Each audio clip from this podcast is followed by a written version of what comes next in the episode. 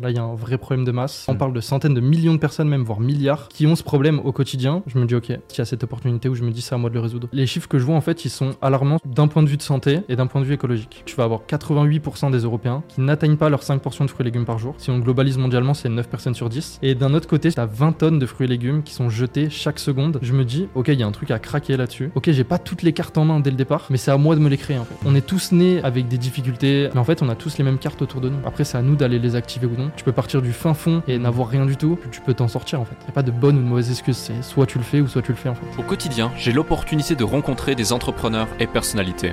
Leur point en commun, le succès s'est manifesté dans leur vie. Cela m'a confirmé que la réussite tient parfois à une seule décision. Je suis Alec Henry et l'objectif de ce podcast est de vous inspirer et vous offrir à votre tour le déclic qui fera toute la différence. Salut Florent, Hello, comment tu vas? Très très bien et toi? Ouais, ça va, ça fait super plaisir de t'avoir ici pour un podcast, pour le podcast du déclic. Ça fait, ça fait combien de temps maintenant qu'on se connaît? Hmm, Quasiment une bonne dizaine d'années, je pense. hein. C'est ouf, Ouais. c'est incroyable. C'est incroyable. J'ai vu au travers de toutes ces années justement ton parcours, ton parcours semé d'embûches, on peut dire aussi. Et, euh, et, et- et je pense même qu'aujourd'hui, je vais en apprendre davantage encore sur toi. Euh, parce que t'es pas forcément quelqu'un qui est extrêmement euh, visible. En tout cas, t'avais pas démarré à, à développer ton personal branding. Moi, je t'encourage à le faire. Et puis là, de par le fait que, on va dire, tu, tu vois le bout du tunnel, si, on veut dire ça comme ça, on va en parler avec le, le projet incroyable que tu es en train de mettre en place, que tu as mis en place. Ça fait des années que tu travailles dessus et que je suis témoin justement de, de tout ça. Euh, et ben, euh, c'est le moment de mettre en lumière tout ça et de montrer euh, au monde et à tous que, quel que soit le projet, euh, il faut persévérer et quelles que soient les, problématiques auxquelles on peut faire face, et ben derrière on peut, on peut avancer. Mais avant ça, avec ce- cet épisode qui je pense va être bourré de valeur, ça va être incroyable, est-ce que tu viens de présenter qui tu es auprès de celles et ceux qui ne te connaissent pas encore Salut à vous tous qui êtes de plus en plus nombreux à écouter le déclic. Je tenais à prendre quelques instants pour vous en remercier personnellement. Grâce à votre soutien et votre écoute, nous connaissons une croissance fulgurante parmi les podcasts business en francophonie. Si aujourd'hui vous voulez améliorer votre karma, je vous invite à laisser un avis et 5 étoiles maintenant sur la plateforme de podcast sur laquelle vous écoutez cet épisode. Cela ne prend que quelques instants et ça aide énormément pour continuer de vous offrir des interviews de plus en plus inspirants avec des invités inédits. Je lis tous vos avis et ils représentent beaucoup pour moi. Maintenant, retour à l'épisode. Yes, bon, on va complexifier un peu la chose, euh, intellectualiser direct. Euh, je suis Florent, le fondateur et CEO de Fruities. C'est une euh, food tech qu'on a lancée il y a un petit peu plus d'un an maintenant. Et pour faire très simple, on vient réinventer la consommation de fruits et légumes de l'être humain dans sa globalité pour la rendre plus facile, plus rapide, mais surtout plus écologique. Magnifique. C'est clair, Assez concis. comme de l'eau de roche, limpide. Euh, J'imagine que tu as dû beaucoup réfléchir justement à la façon dont tu vends ton projet, la façon dont tu te vends, euh, parce que je sais que tu as, pitché de nombreux investisseurs aussi. Euh, au moment où on se parle, d'ici quelques heures, euh, au moment où on tourne en tout cas le, le podcast et au moment où le podcast va sortir, d'ici quelques heures, tu vas passer sur l'émission Qui veut devenir mon associé C'est ça. on peut pas dire si ça s'est bien passé ou pas. On verra. Surprise. On, verra quand ça sort et tout. Mais déjà félicitations pour ça et félicitations pour tout ce que tu as mis en place. Au-delà de ça, Fruities, euh, qu'est-ce que c'est? Qu'est-ce que c'est? C'est à la fois simple mais à la fois compliqué, dans le sens où on va, pour faire très simple sur ce premier produit-là, utiliser une techno qui est utilisée maintenant depuis un peu plus de 100 ans, qui s'appelle la lyophilisation, qui est notamment utilisée par la NASA, l'industrie pharmaceutique, pour rallonger naturellement la durée de vie d'un aliment, de n'importe quoi finalement. Et nous, en fait, au travers de ce premier produit, donc qui est une sorte de, euh, smoothie à réhydrater, donc on vient prendre 200 grammes de fruits et légumes frais, et on vient condenser finalement les nutriments sous un format donc lyophilisé de 22 grammes qui permet à l'utilisateur, au consommateur, de venir le resolubiliser avec le liquide de son choix. Donc avec de l'eau, il va reconstituer un smoothie. Avec Mhm. du lait, il va reconstituer un milkshake. Donc on a les nutriments, on a les fibres, les vitamines, les minéraux, les enzymes même qui sont présents dans ces fruits et légumes. On va conserver le goût, on va avoir une texture qui va se rapprocher du smoothie finalement que tu pourrais faire chez toi directement. Donc, euh, donc voilà, gain de temps, euh, assez rapide pour le pour l'utilisateur. On n'est plus là, enfin sur son bureau en tout cas, à éplucher une orange sans mettre partout, Hmm. à s'essuyer, n'importe quoi en fait. Je sais exactement ce que vois ce c'est. que je veux dire Donc on a justement cette, euh, ce, ce petit stick condensé de 22 grammes Ouais. qui te permet en une seule prise sans préparation en 30 secondes de consommer la moitié de ton apport journalier en fruits et légumes, euh, tout simplement. Ok, ok. Euh, le, le produit fini, petite parenthèse rapidement, il, est, il est proche de ce que tu m'avais fait tester il y a de ça un an ou deux, là, je me souviens Ouais, plus. Ah, ouais. magnifique. Ah ouais. Magnifique. Donc j'ai testé, j'approuve totalement. et euh, et j'ai hâte que tu livres à Dubaï d'ailleurs. Je sais pas si c'est déjà le cas, mais Bientôt, bientôt. pour le moment c'est en Europe. Ouais, pour l'instant en Europe. Là, on a fait la France cette année, enfin, en tout cas l'année dernière. Euh, là, on ouvre trois pays, donc on va ouvrir la Belgique, le Luxembourg et la Suisse, tout simplement pour euh, un petit peu profiter du fait que bah, on a de la visibilité en France, à la fois sur le côté organique, à la fois sur le côté ads, Hmm. et c'est beaucoup plus facile, en tout cas dans un premier temps, d'attaquer la francophonie, parce qu'on n'a pas besoin de dupliquer les ads dans un autre langage, de prendre des autres euh, euh, créateurs UGC, etc., etc. Donc là, on, on duplique sur le, marché, sur le marché francophone, et après, le next step, ça sera vraiment d'ouvrir les grosses places de marché, comme l'Allemagne, l'Autriche, les Pays-Bas, l'Angleterre, pour vraiment devenir euh, et commencer à devenir global, en fait. Hmm, totalement. Et euh, en fait, finalement, tu réponds à cette problématique des fameux 5 fruits et légumes par jour qu'on doit manger, qu'on nous rabâche tout le temps. Mais finalement, c'est- pas sexy la façon dont on nous dit de les consommer. Et toi, t'arrives, bah, t'aimes les milkshakes, tu fais ton milkshake, t'aimes les smoothies, tu fais ton smoothie, tu secoues ton truc, tu mets des glaçons si tu veux, et hop, tu le consommes, et en plus, ça a bon goût. Donc ça, c'est super. Euh, mais au-delà de ça, comme dit, j'avais testé le produit il y a de ça, ouais, je pense, plus d'un an, un an et demi. ça Ça, entre un an et demi et euh, deux ans. C'était la bêta. Je me rappelle, on était en plein test, justement, avec euh, quasiment les, les 1000 bêta-testeurs qu'on avait. Et là, la solution, elle allait être lancée peut-être euh, un mois, un mois et demi après. ouais. Magnifique. Donc ça fait du temps. Ça Ouais, fait un ça moment justement que tu es dessus. Euh, quelle est la genèse de ce projet et le déclic qui t'a fait créer euh, ce projet spécifiquement? Le déclic, il est simple. Enfin, il y en a plusieurs, mais on va, on va vraiment le globaliser en un seul, qui est surtout lié à mon histoire perso. En fait, moi, personnellement, de mes 0 à mes 20 ans, j'ai beaucoup d'allergies alimentaires, que ça soit euh, tout ce qui est fruits à coque, euh, arachides, enfin, toutes ces choses-là, mais aussi principalement sur le côté fruits et légumes. Hmm. C'est-à-dire que je te prends un exemple, je vais te prendre une pomme, par exemple. Juste simplement le fait de croquer dans une pomme, ça me faisait euh, plaque d'urticaire. Je pouvais même aller jusqu'à l'œdème, en fait. Donc ça m'arrivait deux, trois fois dans ma cuisine en panique d'ouvrir le frigo parce que genre j'ai senti que sur les 30 dernières secondes, le cœur il s'accélérait et que je suis en fait je suis à deux doigts de me mettre une piqûre d'in- enfin c'est pas une piqûre d'insuline mais c'est une, une piqûre d'adrénaline directement en fait dans le fémur parce que c'est l'endroit où euh, bah, finalement le euh, enfin je je sais même pas comment l'expliquer mais tous ces neurotransmetteurs toutes ces choses là font que ça monte de plus en plus vite euh, justement avec cette adrénaline et ça te coupe l'envie du coup de de, d'avoir cette allergie donc, donc l'histoire, ouais, elle est perso. De mes 0 mes 20 ans, je consomme pas de fruits et légumes. Et en fait, pendant le Covid, un petit peu comme tout le monde, remise en question, beaucoup de choses. Euh, moi, je fais le bilan sur pas mal d'années d'entrepreneuriat juste avant, euh, pas mal de projets, que ce soit dans le dropshipping, dans l'e-commerce, dans d'autres mêmes produits un petit peu plus physiques. Et je me dis, ok, là, on est dans une crise un petit peu majeure. Le défi numéro un, c'est la santé. Qu'est-ce qui, moi, perso, me touche de, de plein fouet et qui va permettre à d'autres personnes d'avoir une solution, en fait, qui est globale? Et là, je me penche directement sur le côté fruits et légumes parce que ça me touche personnellement. Et je vais un petit peu plus dans le, dans le sujet, je creuse, et je me dis, et les chiffres que je vois, en fait, ils sont alarmants sur deux catégories de, deux catégories de chiffres. Un- D'un point de vue de santé et d'un point de vue écologique. D'un point de vue de santé, tu vas avoir 88% des Européens qui n'atteignent pas leurs 5 portions de fruits et légumes par jour. Si on globalise mondialement, c'est 9 personnes sur 10. Surtout que les États-Unis, c'est un carnage. Et d'un autre côté, sur le côté écologique, tu as 20 tonnes de fruits et légumes qui sont jetés chaque seconde sans être consommés dans le monde. C'est-à-dire qu'on produit tellement, mais enfin, les, les deux chiffres finalement sont corrélés, parce que moins on va en consommer, plus on va en gaspiller. Hmm. Et en fait, quand je vois ces deux, enfin, ces deux, euh, ces deux gros problématiques, donc deux grosses problématiques, pardon, je me dis, ok, il y a un truc à craquer là-dessus, parce que les fruits et légumes, ça reste quand même le pilier de l'alimentation de l'être humain. C'est ultra délaissé, notamment par des années et des années de, bah, de, de, de grande distribution, de fast-food, de toutes ces choses-là. Donc forcément, il y a un truc à craquer. Là, on se pose sur la solution. Moi, je réfléchis, je me dis comment on peut rendre ça beaucoup plus facile. Et souvent, qui va avec beaucoup plus facile, on voit ces dernières années bah, le- la croissance des meal replacements, des boîtes comme Feed, comme Mm. Yule, comme pas mal de boîtes comme ça, qui vont justement condenser les nutriments. Donc on se dit, ok, il y a peut-être quelque chose à aller voir là-dessus. On va justement sur ce sujet-là et je me dis, ok, on va essayer de condenser ces nutriments. Et on arrive finalement petit à petit avec des essais, labos, etc., etc., A-B testing, avec des gros panels de, de, de consommateurs à chaque fois. Créer cette solution où on va pouvoir à chaque fois avoir un équilibre, où on va pouvoir permettre aux consommateurs d'avoir à la fois des fruits, mais à la fois des légumes, dans un format condensé, ultra rapide, ultra simple et sans préparation en fait. Sur le même principe que les meal replacement. Magnifique. Tu vends vraiment bien ton produit. Limite, j'aurais envie, tu sais, d'avoir une petite euh, fruit juice ici et puis pouvoir boire mon smoothie en même temps que. Même moi, là, ça serait Ça serait parfait. de ouf. Euh, du coup, maintenant qu'on a un petit peu le contexte, je veux revenir sur plusieurs choses. Le Ouais. premier, c'est euh, en termes de chiffres. Aujourd'hui, Fruities, c'est quoi? Je sais que tu sors d'une levée de fonds. Est-ce Ouais. que tu peux communiquer davantage d'éléments là-dessus?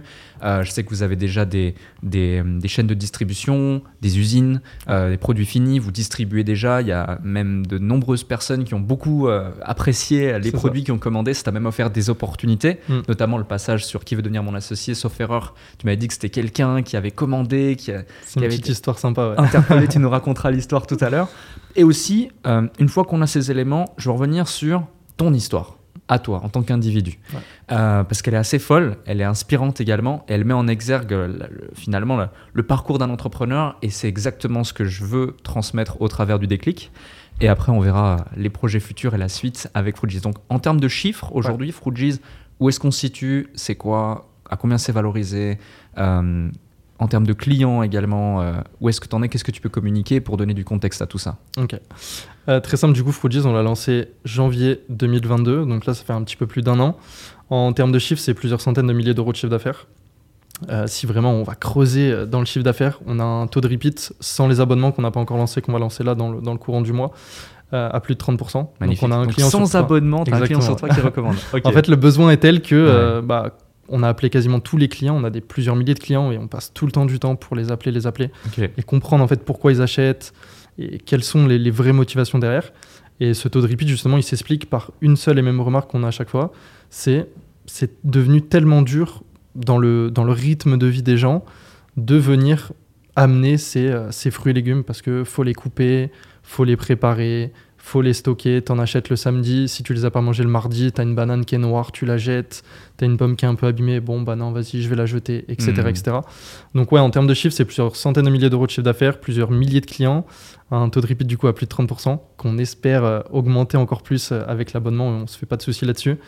Et euh, donc voilà, là on vient de clôturer un tour de seed d'un demi-million sur une valo à, à plusieurs millions.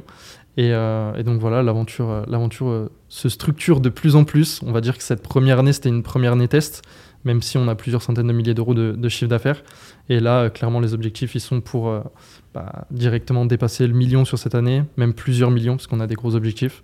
Donc, donc voilà un petit peu le, en termes de chiffres. Sans forcément rentrer trop dans les détails, en termes de rentabilité, tu es tout de suite rentable ou justement tu as besoin de ces levées de fonds pour pouvoir aller chercher de la rentabilité ou la levée de fonds est là pour aller chercher de la croissance marketing et de la visibilité? Sur la première commande du client, enfin d'un client, imaginons, euh, nous on a, si vraiment je rentre dans le détail au niveau des métriques, nous on a acquis un client à peu près pour 22-23 euros.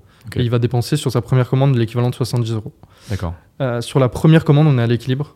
Donc on fera ni de bénéfice ni de perte. Et c'est pour ça aussi qu'on veut lancer l'abonnement. C'est pour arriver vers un seuil où, en plus de ces 30% de, de repeat qu'on a à l'heure actuelle, c'est qu'on va pouvoir aller chercher un client sur plusieurs mois. Et là, Mhm. ça va driver de la rentabilité pour la boîte sur des centaines, milliers de clients. Ouais. Euh, la levée de fonds, elle est là forcément pour accélérer, aller taper d'autres marchés, s'agrandir, augmenter le chiffre d'affaires, mais aussi surtout pour aller chercher un de nos seuls concurrents qu'on a dans le monde, qui est une boîte américaine. Euh, là, ils ont un petit peu délaissé le côté européen pour vraiment se concentrer sur les US, donc c'est bien, on récupère tous les clients petit à petit. Et euh, eux, en 4 ans, ils font l'équivalent de 30 millions de chiffre d'affaires. Donc le but, euh, clairement, c'est d'aller les chercher. Magnifique. Donc, Même peut-être d'aller les dépasser. exactement, Top. Je suis sûr que tu pourras le faire. je pense. Euh, donc ça c'est l'état des lieux. On a posé le cadre. Maintenant, toi en tant qu'individu, ton parcours, Ouais. Euh, qu'est-ce qui a fait que tu t'es lancé euh, dans l'entrepreneuriat? Quels ont été tes déclics? Qu'est-ce qui t'a motivé? Qu'est-ce qui t'a poussé? Qu'est-ce qui fait que tu es autant euh, déterminé dans tout ce que tu entreprends? Et en plus, tu es réfléchi C'est un point que j'ai quand même identifié chez toi après toutes ces années où on se connaît. On a un cercle d'amis euh, communs, etc. Et puis, tu es aussi dans l'univers et l'écosystème, euh, formation, infoprenariat, e-commerce, etc. Sans forcément en être acteur direct. Mais en tout cas, tu gravites autour de, cet écosystème. Et le propre de cet écosystème, c'est quand même une certaine euh, volatilité euh, des idées, des actions de chacune des personnes. Or, toi, tu es toujours resté focus, en tout cas pour 80% de ton temps et de ton énergie, focus sur ce projet-là, sur cette vision. Euh, et c'est un trait de caractère qui fait aussi euh, les résultats le succès euh, que tu as aujourd'hui et que tu auras encore plus demain. Du coup, j'ai envie qu'on décortique la personne que tu es. Donc Yes. raconte-nous ton histoire. Il y a beaucoup de choses à dire, mais euh, si vraiment je dois bah, décortiquer l'histoire, il faut vraiment aller dans l'enfance. L'enfance, je ne vais pas commencer à faire le Calimero ou quoi que ce soit. Je pense que chacun a une enfance à peu près difficile. Après, chacun a ses, a ses, euh, disparités en, fonction de son histoire. Euh, moi, ça commence très jeune, euh, dans le sens où c'est- plutôt quelque chose qui se rapproche au niveau de ma mère. Elle se retrouve très jeune, enfin pas très jeune, mais elle se retrouve très tôt avec nous, en fait, jeune avec mon frère et, moi, à nous élever seuls. Et en fait, si tu veux, elle est au début aussi de sa carrière professionnelle. Elle a très peu de moyens, comme tout le monde. Tu es jeune, tu débutes ta carrière, tu as eu tes enfants assez jeunes. Donc forcément, bah, tu as des difficultés que certaines autres personnes n'ont pas. Euh, elle n'a aucun autre choix que de nous élever en fait dans ce qu'on appelle des logements sociaux pour une euh, partie de, ma jeunesse. Et, euh, et si tu veux, en parallèle de tout ça, moi à mes 9 ans, donc ça faisait peut-être 3-4 ans qu'on était justement dans ces logements sociaux, qui encore une fois, je stigmatise personne, mais c'est chacun peut vivre dedans. Je, ça m'a pas posé problème, ça m'a pas pénalisé justement. J'en tire une grande grande force et ça fait partie de mon histoire et de la personne que je suis devenu. Mais euh, on, en arrive justement à quelques années plus tard, où moi à mes 9 ans, euh, je presque, enfin presque, je perds ma mère en fait, par rapport à des problèmes de santé qu'elle a. Et si tu veux, moi, c'est cet événement en parallèle de ce milieu social-là qui sont venus se mixer et où là, j'ai grandi beaucoup plus vite que les enfants de mon âge, mentalement surtout, parce que je me suis dit, ok, là, il y a une situation qui est pas du tout commune. Déjà parce que, bah, enfant de 9 ans, t'es, euh, t'es dans l'insouciance et on, on- va presque te, enfin, t'es, t'es à deux doigts de perdre ta mère, parce que clairement, je te, je te raconte un peu l'histoire, mais on montait souvent à Paris voir notre famille. Et en fait, pendant, pendant nos vacances, tu l'as fait très courte, mais euh, on... elle a beaucoup mal à la tête et elle fait des examens. Et en fait, clairement, pendant les vacances, on me dit Ok, tu... enfin, on redescend pas. Donc, on redescend pas dans le sud, tu vas rester à Paris. Donc, tu te dis Ok, bizarre, j'ai 9 ans, euh, je suis à l'école, laissez-moi tranquille en fait. et, euh, et au final, on reste à Paris. Et donc, pendant euh, quelques mois, je vais vivre chez mes grands-parents. Et en fait, du, du jour au lendemain, c'est-à-dire qu'on pourrait très bien avoir un repas de famille là maintenant. Et euh, demain matin, je me lève. Et en fait, ma mère, elle est pas là. Et au début, on me dit, ouais, bah, elle est juste partie faire des courses, etc., etc. Sauf que course une fois, course deux fois, enfin, tu fais pas des courses pendant trois jours, tu vois. Et au final, bah, moi, on, me l'explique, en fait, tout simplement. Et on me dit, bah, écoute, elle est hospitalisée. Donc, euh, bah, pendant un certain temps, tu vas rester avec nous. Donc, dans ce cas-là, c'est avec mes grands-parents. Et, euh, et donc, on vit avec mon petit frère chez eux pendant un certain temps. On change même d'école. On va à l'école là-haut. Donc en fait, changement de vie à 360, comme ça, en un claquement de doigts, tu vois rien venir, tu prends la tarte de ta vie directement à 9 ans et ça te met dans le bain. Et en fait, là, tu te dis, ok. Donc là, je viens. En fait, la vie vient peut-être de changer du tout au tout, parce que tu sais pas comment ça peut finir. Et en parallèle de ça, tu prends compte, enfin, tu, tu, tu commences à réfléchir et tu te dis, ok, en parallèle de ça, je suis dans une situation familiale, sociale, qui est pas du tout avantageuse par rapport à la société parce que souvent on va stigmatiser justement ces logements sociaux, les fréquentations, les trucs, les machins. Et en fait, tu dis, ok, bah là maintenant, c'est le déclic, en fait, il est maintenant. C'est-à-dire que tu as 9 ans, 9-10 ans, et tu dis, ok, c'est maintenant que je vais devoir justement me sortir les doigts du cul, entre guillemets, et vraiment aller au charbon, parce que euh, bah, la vie m'a donné une vie qui allait être différente de- des autres enfants, en fait, tout simplement. Donc c'est comme ça, petit à petit, que à l'âge de 10 ans, 11 ans, 12 ans, je suis beaucoup focus, moi, sur l'école. Et euh, petit à petit, donc euh, Dieu merci, tout se passe bien, elle, on, la, on la retrouve, etc., plusieurs mois après. Et on retourne justement dans cette, dans cette vie bah, classique qu'on avait, où moi je, je pars à l'école le matin, elle, elle part euh, travailler beaucoup, énormément. Euh, on la voit très peu avec mon frère. C'est-à-dire que le matin, euh, quand on se lève, elle part à peine, et le soir, elle rentre très tard. Donc en fait, si tu veux, avec mon frère, on se fait cette... on se crée nous-mêmes finalement notre propre vie, on apprend très vite à se débrouiller par nous-mêmes, à cuisiner. Moi, je lui apprends à faire ses devoirs parce que clairement, j'ai pas d'autre choix que sinon il, il peut les faire, mais enfin, il lui faut quand même une sorte de d'épaule et de cadre. Et, euh, et donc, euh, donc tout ça comme ça s'accélère. Et moi, tout naïvement, en fait, à, à mes 12 ans, 12-13 ans, et j'ai plus trop de souvenirs par rapport à ça parce que c'est une période que j'ai un petit peu, euh, pas effacée, mais j'ai fait un petit peu des blackouts dessus. Je me dis, ok, ma mère travaille énormément, je la vois très peu. Les seuls moments qu'on passe avec, c'est souvent le dimanche parce que même le samedi matin, elle va travailler. Et en fait, je me dis, ok, tout naïvement comme un enfant, je me dis, ok, faut que, faut que là, je gagne de l'argent. Parce que naïvement, je me dis, si je gagne plus d'argent, je peux lui en donner et donc elle travaille moins. Petite réaction euh, d'enfant, tu vois. Et, euh, et au final, c'est comme ça que je tombe dans l'entrepreneuriat. Donc, non pas par, euh, parce que c'est cool, parce qu'on le voit maintenant sur les réseaux, tout le monde a envie de le faire, etc., etc., mais par nécessité, en fait, tout simplement. Hmm. Donc, un petit peu le cadre, il est, il est, il est comme ça, en tout cas, dès le, dès le départ. Et qu'est-ce que tu fais à 12 ans pour gagner un petit peu plus d'argent Parce que 12 ans, en plus, à ce moment-là, il n'y a pas forcément les réseaux sociaux. Comme tu Mm. dis, c'est pas la mode d'entreprendre. Tu peux pas devenir euh, presta, freelance, setter, closer, ceci, cela, créer ton agence, faire ci, faire ça. Euh, du coup, euh, par quoi tu démarres? Comment ça se passe? Euh, C'est quoi le, le- le- le parcours qui s'ensuit? Au début, c'est très compliqué parce que bah, forcément, comme tu le dis, il n'y a pas les réseaux comme maintenant. Donc, Ouais. tu as des portes qui ne sont pas du tout ouvertes. Ouais. Et tu n'en as même pas conscience, en fait, finalement. Et l'accès à l'information n'est pas le même. Exactement, c'est vrai. Tu, tu- là, maintenant, euh, tu, tu peux voir des cours de Harvard, de, de Stanford, de tout ce que tu veux. Tout ce que tu Avant, c'était pas du tout pareil. Et euh, en fait, au début, ça commence où bah, forcément, tu peux faire que des trucs avec de l'humain. Donc, rendre des petits services à droite, à gauche. T'essayes comme tu le peux, en fait, parce que bah, t'as 12-13 ans, personne te fait vraiment confiance, t'as pas trop d'expérience, donc t'essayes de faire comme tu le peux. Mais là où il y a un vrai tournant, ça commence à partir de 14-15 ans, où on commence à avoir l'émergence justement des réseaux. Et il y a une plateforme, moi, qui m'a euh, bah, vraiment mis le pied là-dedans, c'est YouTube. Euh, D'ailleurs, big up à Adam, on avait fait euh, des, des chaînes ensemble. Mais euh, on se lance en fait sur YouTube avec du coup Adam, que je ne vois plus du coup maintenant. Et on va dans le créneau musique. Pourquoi le créneau musique? Parce que ça parle à tout le monde, moi ça me parle sur le moment, lui ça lui parle aussi. Et en fait, on se dit, on va créer des chaînes où on va promote en fait des, euh, des artistes qui sont sur SoundCloud à l'époque, donc qui est concurrent direct de YouTube. Il n'y a même pas Spotify, il n'y a pas Apple Music à l'époque, c'est vraiment tout early. Et on se dit, ok, on va les promote, donc on contacte les gens directement sur euh, SoundCloud, mail, bonjour, on a tel projet, etc., etc. On aimerait vous passer sur notre chaîne YouTube, etc., vous promoter, etc. Et, euh, et on en vient à créer justement la première chaîne francophone de promotion d'artistes de musique sur YouTube. Ok. À l'époque, on était en concurrence directe avec la chaîne qui s'appelle maintenant Proximity Music, qui a des dizaines de millions d'abonnés. Et euh, justement, on parlait avec, euh, avec cette personne directement sur Skype, parce qu'à l'époque, c'était sur Skype. C'est en quelle année ça? Ça, putain, je crois qu'on doit être, euh, on doit être peut-être il y a, il y a peut-être une dizaine, dix, douzaine d'années. C'était vraiment le tout début de YouTube. À l'époque, Ah ouais. nous, quand on devient monétisé en fait sur YouTube, ça se passait par des networks à l'époque. Ouais.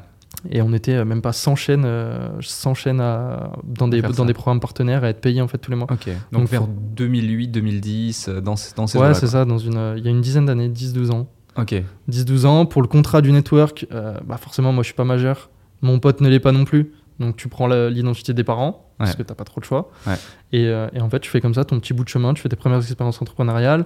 Après, moi j'aimais bien tout ce qui était design, donc on vient créer des bannières YouTube. À Mhm. l'époque, c'était encore totalement différent de maintenant. Tu pouvais mettre des designs sur les côtés, maintenant c'est que en haut.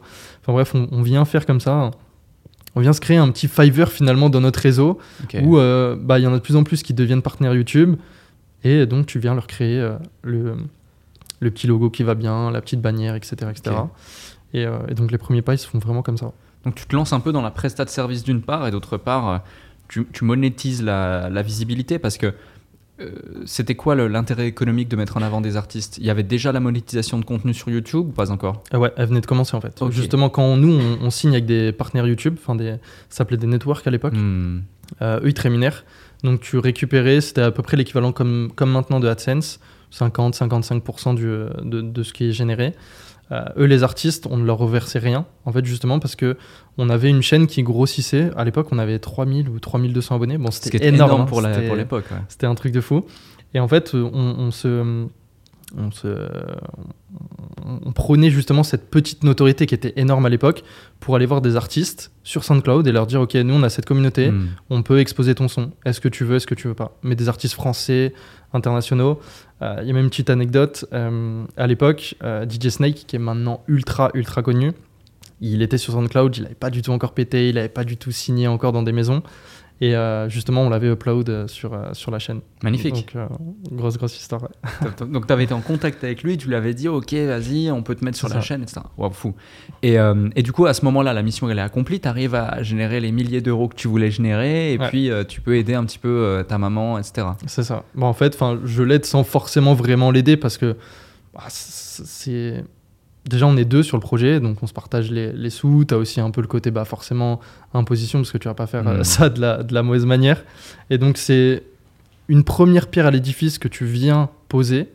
Et petit à petit, elle aussi, elle est dans sa croissance en termes de, en termes de carrière. Et donc, elle essaye de plus en plus, de beaucoup plus travailler la semaine pour avoir plus de temps le week-end. Donc, en fait, veux, on commence à arriver à un équilibre où moi, je l'ai fait parce que je trouvais que c'était nécessaire pour justement passer plus de temps avec elle.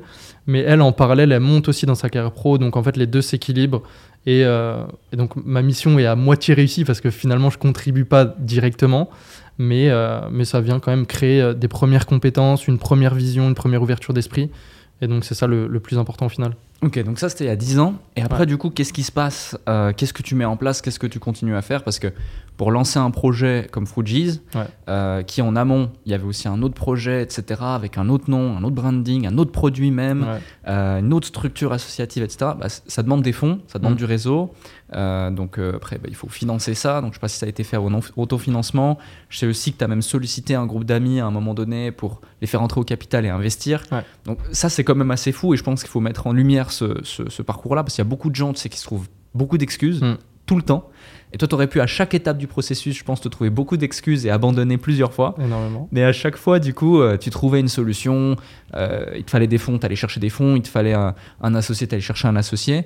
Et tu as rapidement eu cette faculté à, même sans développer une grosse visibilité et en étant en back-end, euh, donc du côté euh, back-end, c'est du côté, on va Mhm. dire, des backstage, quoi, où on Ouais. voit pas forcément tout ce qui se passe.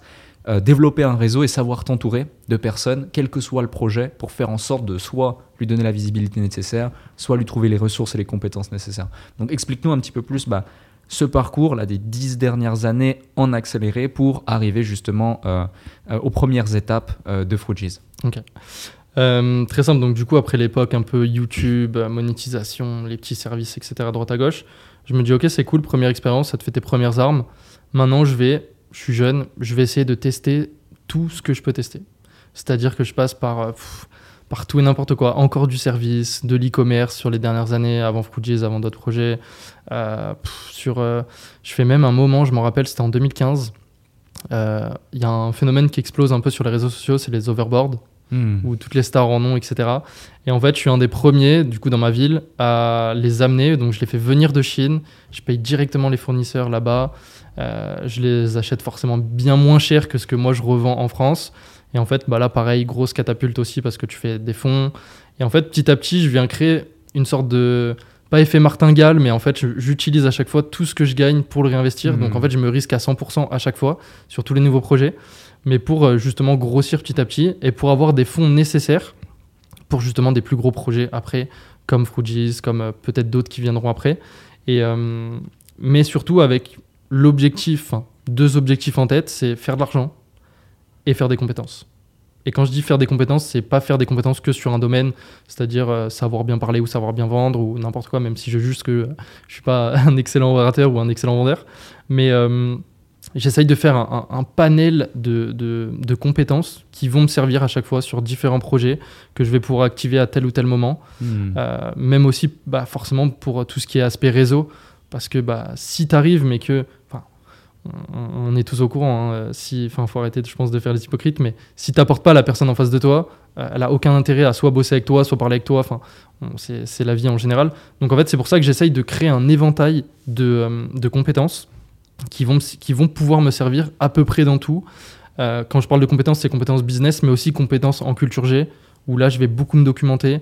Euh, typiquement, je me rappelle, mais moi, mes, mes 14-15 ans, même, même un petit peu avant, euh, je demandais des atlas à Noël, je demandais des dictionnaires. Enfin, tu vois, j'essayais de, justement, à chaque fois d'être dans cette approche où je vais me dire, OK, j'ai pas toutes les cartes en main dès le départ, mais c'est à moi de me les créer, en fait. Hmm. On est tous nés euh, avec des difficultés, avec euh, un, un- un cadre social qui est différent, mais en fait, on a tous les mêmes cartes autour de nous. On a les mêmes bâtiments autour de nous, on a les mêmes auteurs autour de nous, on a les mêmes vidéos. Après, c'est à nous d'aller les activer ou non.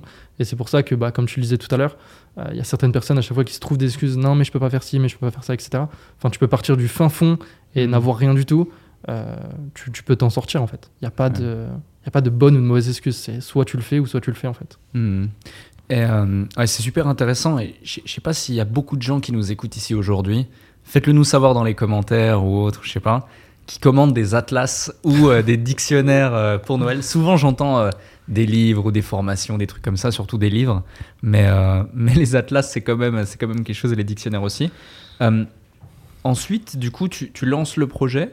Euh, avant Fuji, je crois que ça s'appelait Gaia ou... Ouais, on a fait un rebranding pour un. Bon, pour euh, deux choses, on a eu euh, une marque, Ouais. euh, une start-up française aussi d'ailleurs qui a levé plusieurs millions, qui a une marque qui s'appelle Gaia. En fait, ils ont fait une petite opposition de marque. Du coup, on s'est dit on va s'éloigner de tout ça. Et si tu veux, Frugis, pour vraiment aller dans le caractère un petit peu étymologique, euh, à la base, c'était un nom de produit que j'avais sous Gaia. Hmm. Et euh, en fait, c'est tout simplement la contraction de fruits and veggies en anglais. Donc, fruits et légumes, on met directement le cadre, frugies. Et, euh, et donc, voilà un petit peu le- l'étymologie de, de frugies. Ok. Et, et quand tu lances justement le, le- le tout premier projet euh, sous le nom Gaia, ou je ne Ouais. sais plus exactement si même il y avait quelque chose avant, Ouais, il y avait un petit projet avant, ouais, pareil, un peu dans l'agroalimentaire aussi. voilà, agroalimentaire. Euh, donc tout de suite, tu te dis, je vais aller dans l'agroalimentaire, je pense, de par ton parcours de vie et, et- et les problématiques allergiques, etc., que, que tu, que tu as évoquées juste avant. Euh, mais d'un point de vue purement entrepreneurial, comment ça se passe? Est-ce qu'il y a des déceptions? Est-ce qu'il y, a des, euh, il y a des mauvaises situations? Est-ce qu'il y a des échecs? Est-ce qu'il y a des apprentissages que tu en découles, que tu, qui, qui en ressortent Euh, pour trouver les financements? C'est vraiment genre tout l'envers du décor que qu'on peut décortiquer là en quelques minutes Ouais. euh, parce que je connais un petit peu l'histoire et je sais qu'elle est folle. Et, euh, et je pense qu'il faut vraiment que au moins une fois quelqu'un la raconte euh, avec toi bien sûr parce que parce que dans, dans- dans quelques mois dans quelques années euh, on pourra même pas imaginer euh, je, enfin, je crois vraiment à, à toi, en toi et en ton projet d'une part et la vie se charge de, de démontrer euh, Mm. que, que, tu as raison d'aller dans, dans cette direction. Mais je pense que dans quelques, dans quelques temps, tu vois, ça sera fou quand tu te diras waouh, en fait, ça part de là, quoi. Ouais. Euh, cycle de financement assez, assez- Bon, je vais pas dire compliqué parce que rien n'est compliqué, tu peux toujours surmonter les obstacles. Maintenant, comme je le disais tout à l'heure, euh, tu pars d'un point A qui est différent de beaucoup de personnes. T'as pas les parents qui sont euh, dans telle ou telle société qui peut t'amener telle ou telle somme d'argent, etc., etc. Donc en fait, il faut te battre avec tes armes. Je fais beaucoup de projets entrepreneuriaux, comme je te l'ai dit, euh, pendant bah, de mes 14 à maintenant, même encore plus tard après.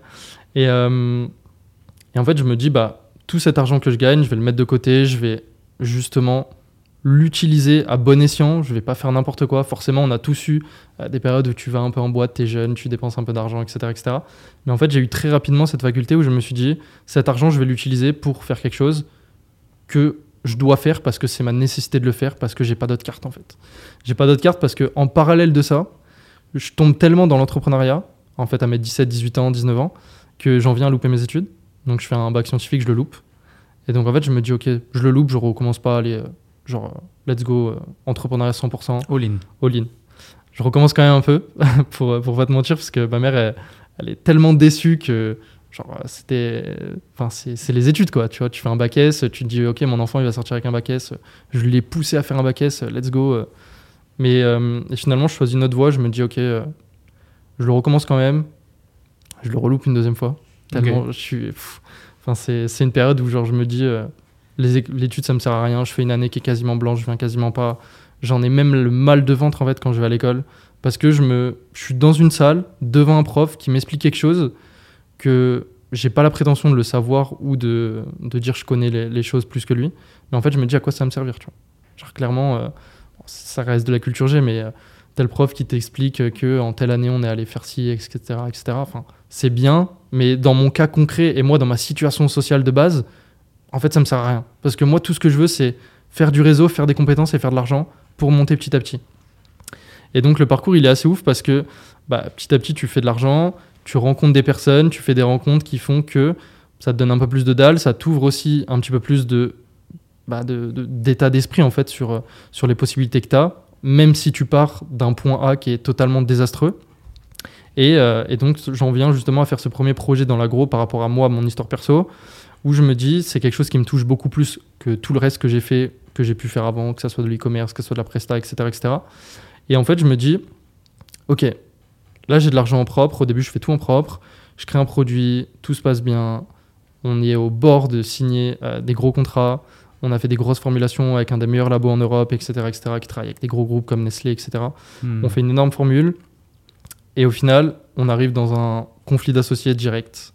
Donc, au moment où tu vas justement euh, faire, ce, faire ces gros deals avec un, un industriel de l'agroalimentaire, et au final, bah, du jour au lendemain, tout tombe parce que tu as ce conflit d'associés. Et que moi, légitimement parlant, je me dis, OK, là, on est dans, une, on est, on est dans un caca, là, tu vois. Genre là, c'est comment je fais en fait? Ça fait deux ans que je bosse sur ce projet-là. Là, il y a des gros problèmes. Genre, c'est comment on va faire? Hmm. T'as tout financé en propre en plus à ce moment-là? Au début, on a tout financé en propre. ouais. Ok. Et ça représente quoi comme somme d'argent euh, Euh, au début, c'est plusieurs dizaines de milliers d'euros.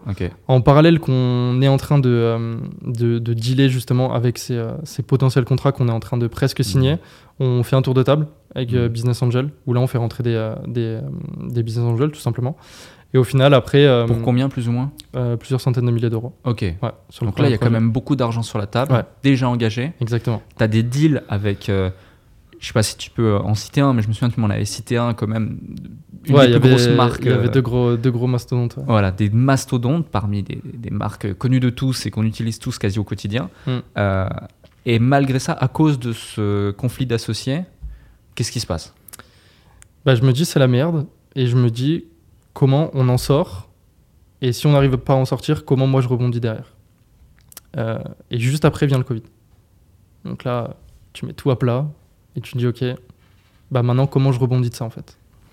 Et, euh, et là, on en vient justement à cette histoire où je me pose sur les chiffres dont je te parlais tout à l'heure, qui sont, euh, pour les répéter, pour vraiment faire prendre conscience aux, gens qui nous écoutent, qu'on a 20 tonnes de fruits et légumes qui sont jetés, gaspillés chaque seconde. Et on a 9 personnes sur 10 dans le monde qui ne consomment pas ces fruits et légumes. Par rapport à tous les problèmes de santé qu'on a en plus pendant cette crise, tu peux te dire que tu es tombé vraiment sur un gros, gros pain. Enfin, deux gros pains finalement. Et, euh, et donc là, bah, après euh, des années de construction sur un premier projet, tu te dis, OK, je dois rebondir, je dois repartir à zéro, feuille blanche. Tu reprends une feuille blanche, tu te dis, OK, je- comment, comment j'ai fait sur le premier épisode pour passer de, du point A où j'ai rien à point B où j'ai un produit fonctionnel, prêt à être vendu et quasiment signé à l'époque sur euh, des gros deals? Et comment je recommence tout? Hmm. Comment je recommence tout, mais aussi quelles sont les erreurs que j'ai pu faire que je dois pas reproduire et que je dois absolument pas reproduire en fait. Hmm. Il y en a une, moi, qui me vient le plus en tête, enfin même deux. C'est euh, ne pas forcément se faire aveugler ou, ou quoi que ce soit par des gens qui ont un peu plus d'expérience dans le business que toi, un peu plus de réseau, un peu plus de, un peu plus de tout, en fait, finalement, qui font que si tu viens d'un milieu comme moi je viens au départ, tu as beaucoup plus de chances de te faire un petit peu aveugler et de dire, ok, putain, lui, il peut me faire un accélérateur de ouf. Vas-y, je prends et on voit après. Donc ça, c'est la première grosse leçon. Mais la deuxième autre grosse leçon, c'est que forcément, tu es jeune, tu as tes amis autour, tu en as qui sortent, tu en as qui n'ont pas du tout le même rythme de vie que toi, parce que toi, tu es à la maison, tu travailles tous les jours, tu fais des allers-retours entre chez toi, les labos, tu crées des produits, tu es, dans des- t'es dans des négos pour des deals, etc. etc. Et en fait, vient à, se poser la question de te dire comment je me crée un système de valeur interne qui fait que je peux pas être sensible à tout ce qui est euh, bah, un petit peu chantage affectif, ou t'as ton Hmm. pote qui te dit ouais vas-y viens ce soir on sort etc etc ouais il y a telle soirée telle soirée. Non désolé je peux pas. Une fois deux fois trois fois quatre fois. Bon au final après les gens comprennent ils t'envoient plus de messages euh, t'appellent plus etc bon c'était pas forcément euh, ce qui me dérangeait le plus. Mais en vient cette leçon où je me dis ok t'as envie de changer parce que forcément tu viens de te prendre une grosse claque ça fait deux ans que tu travailles tu repars à zéro.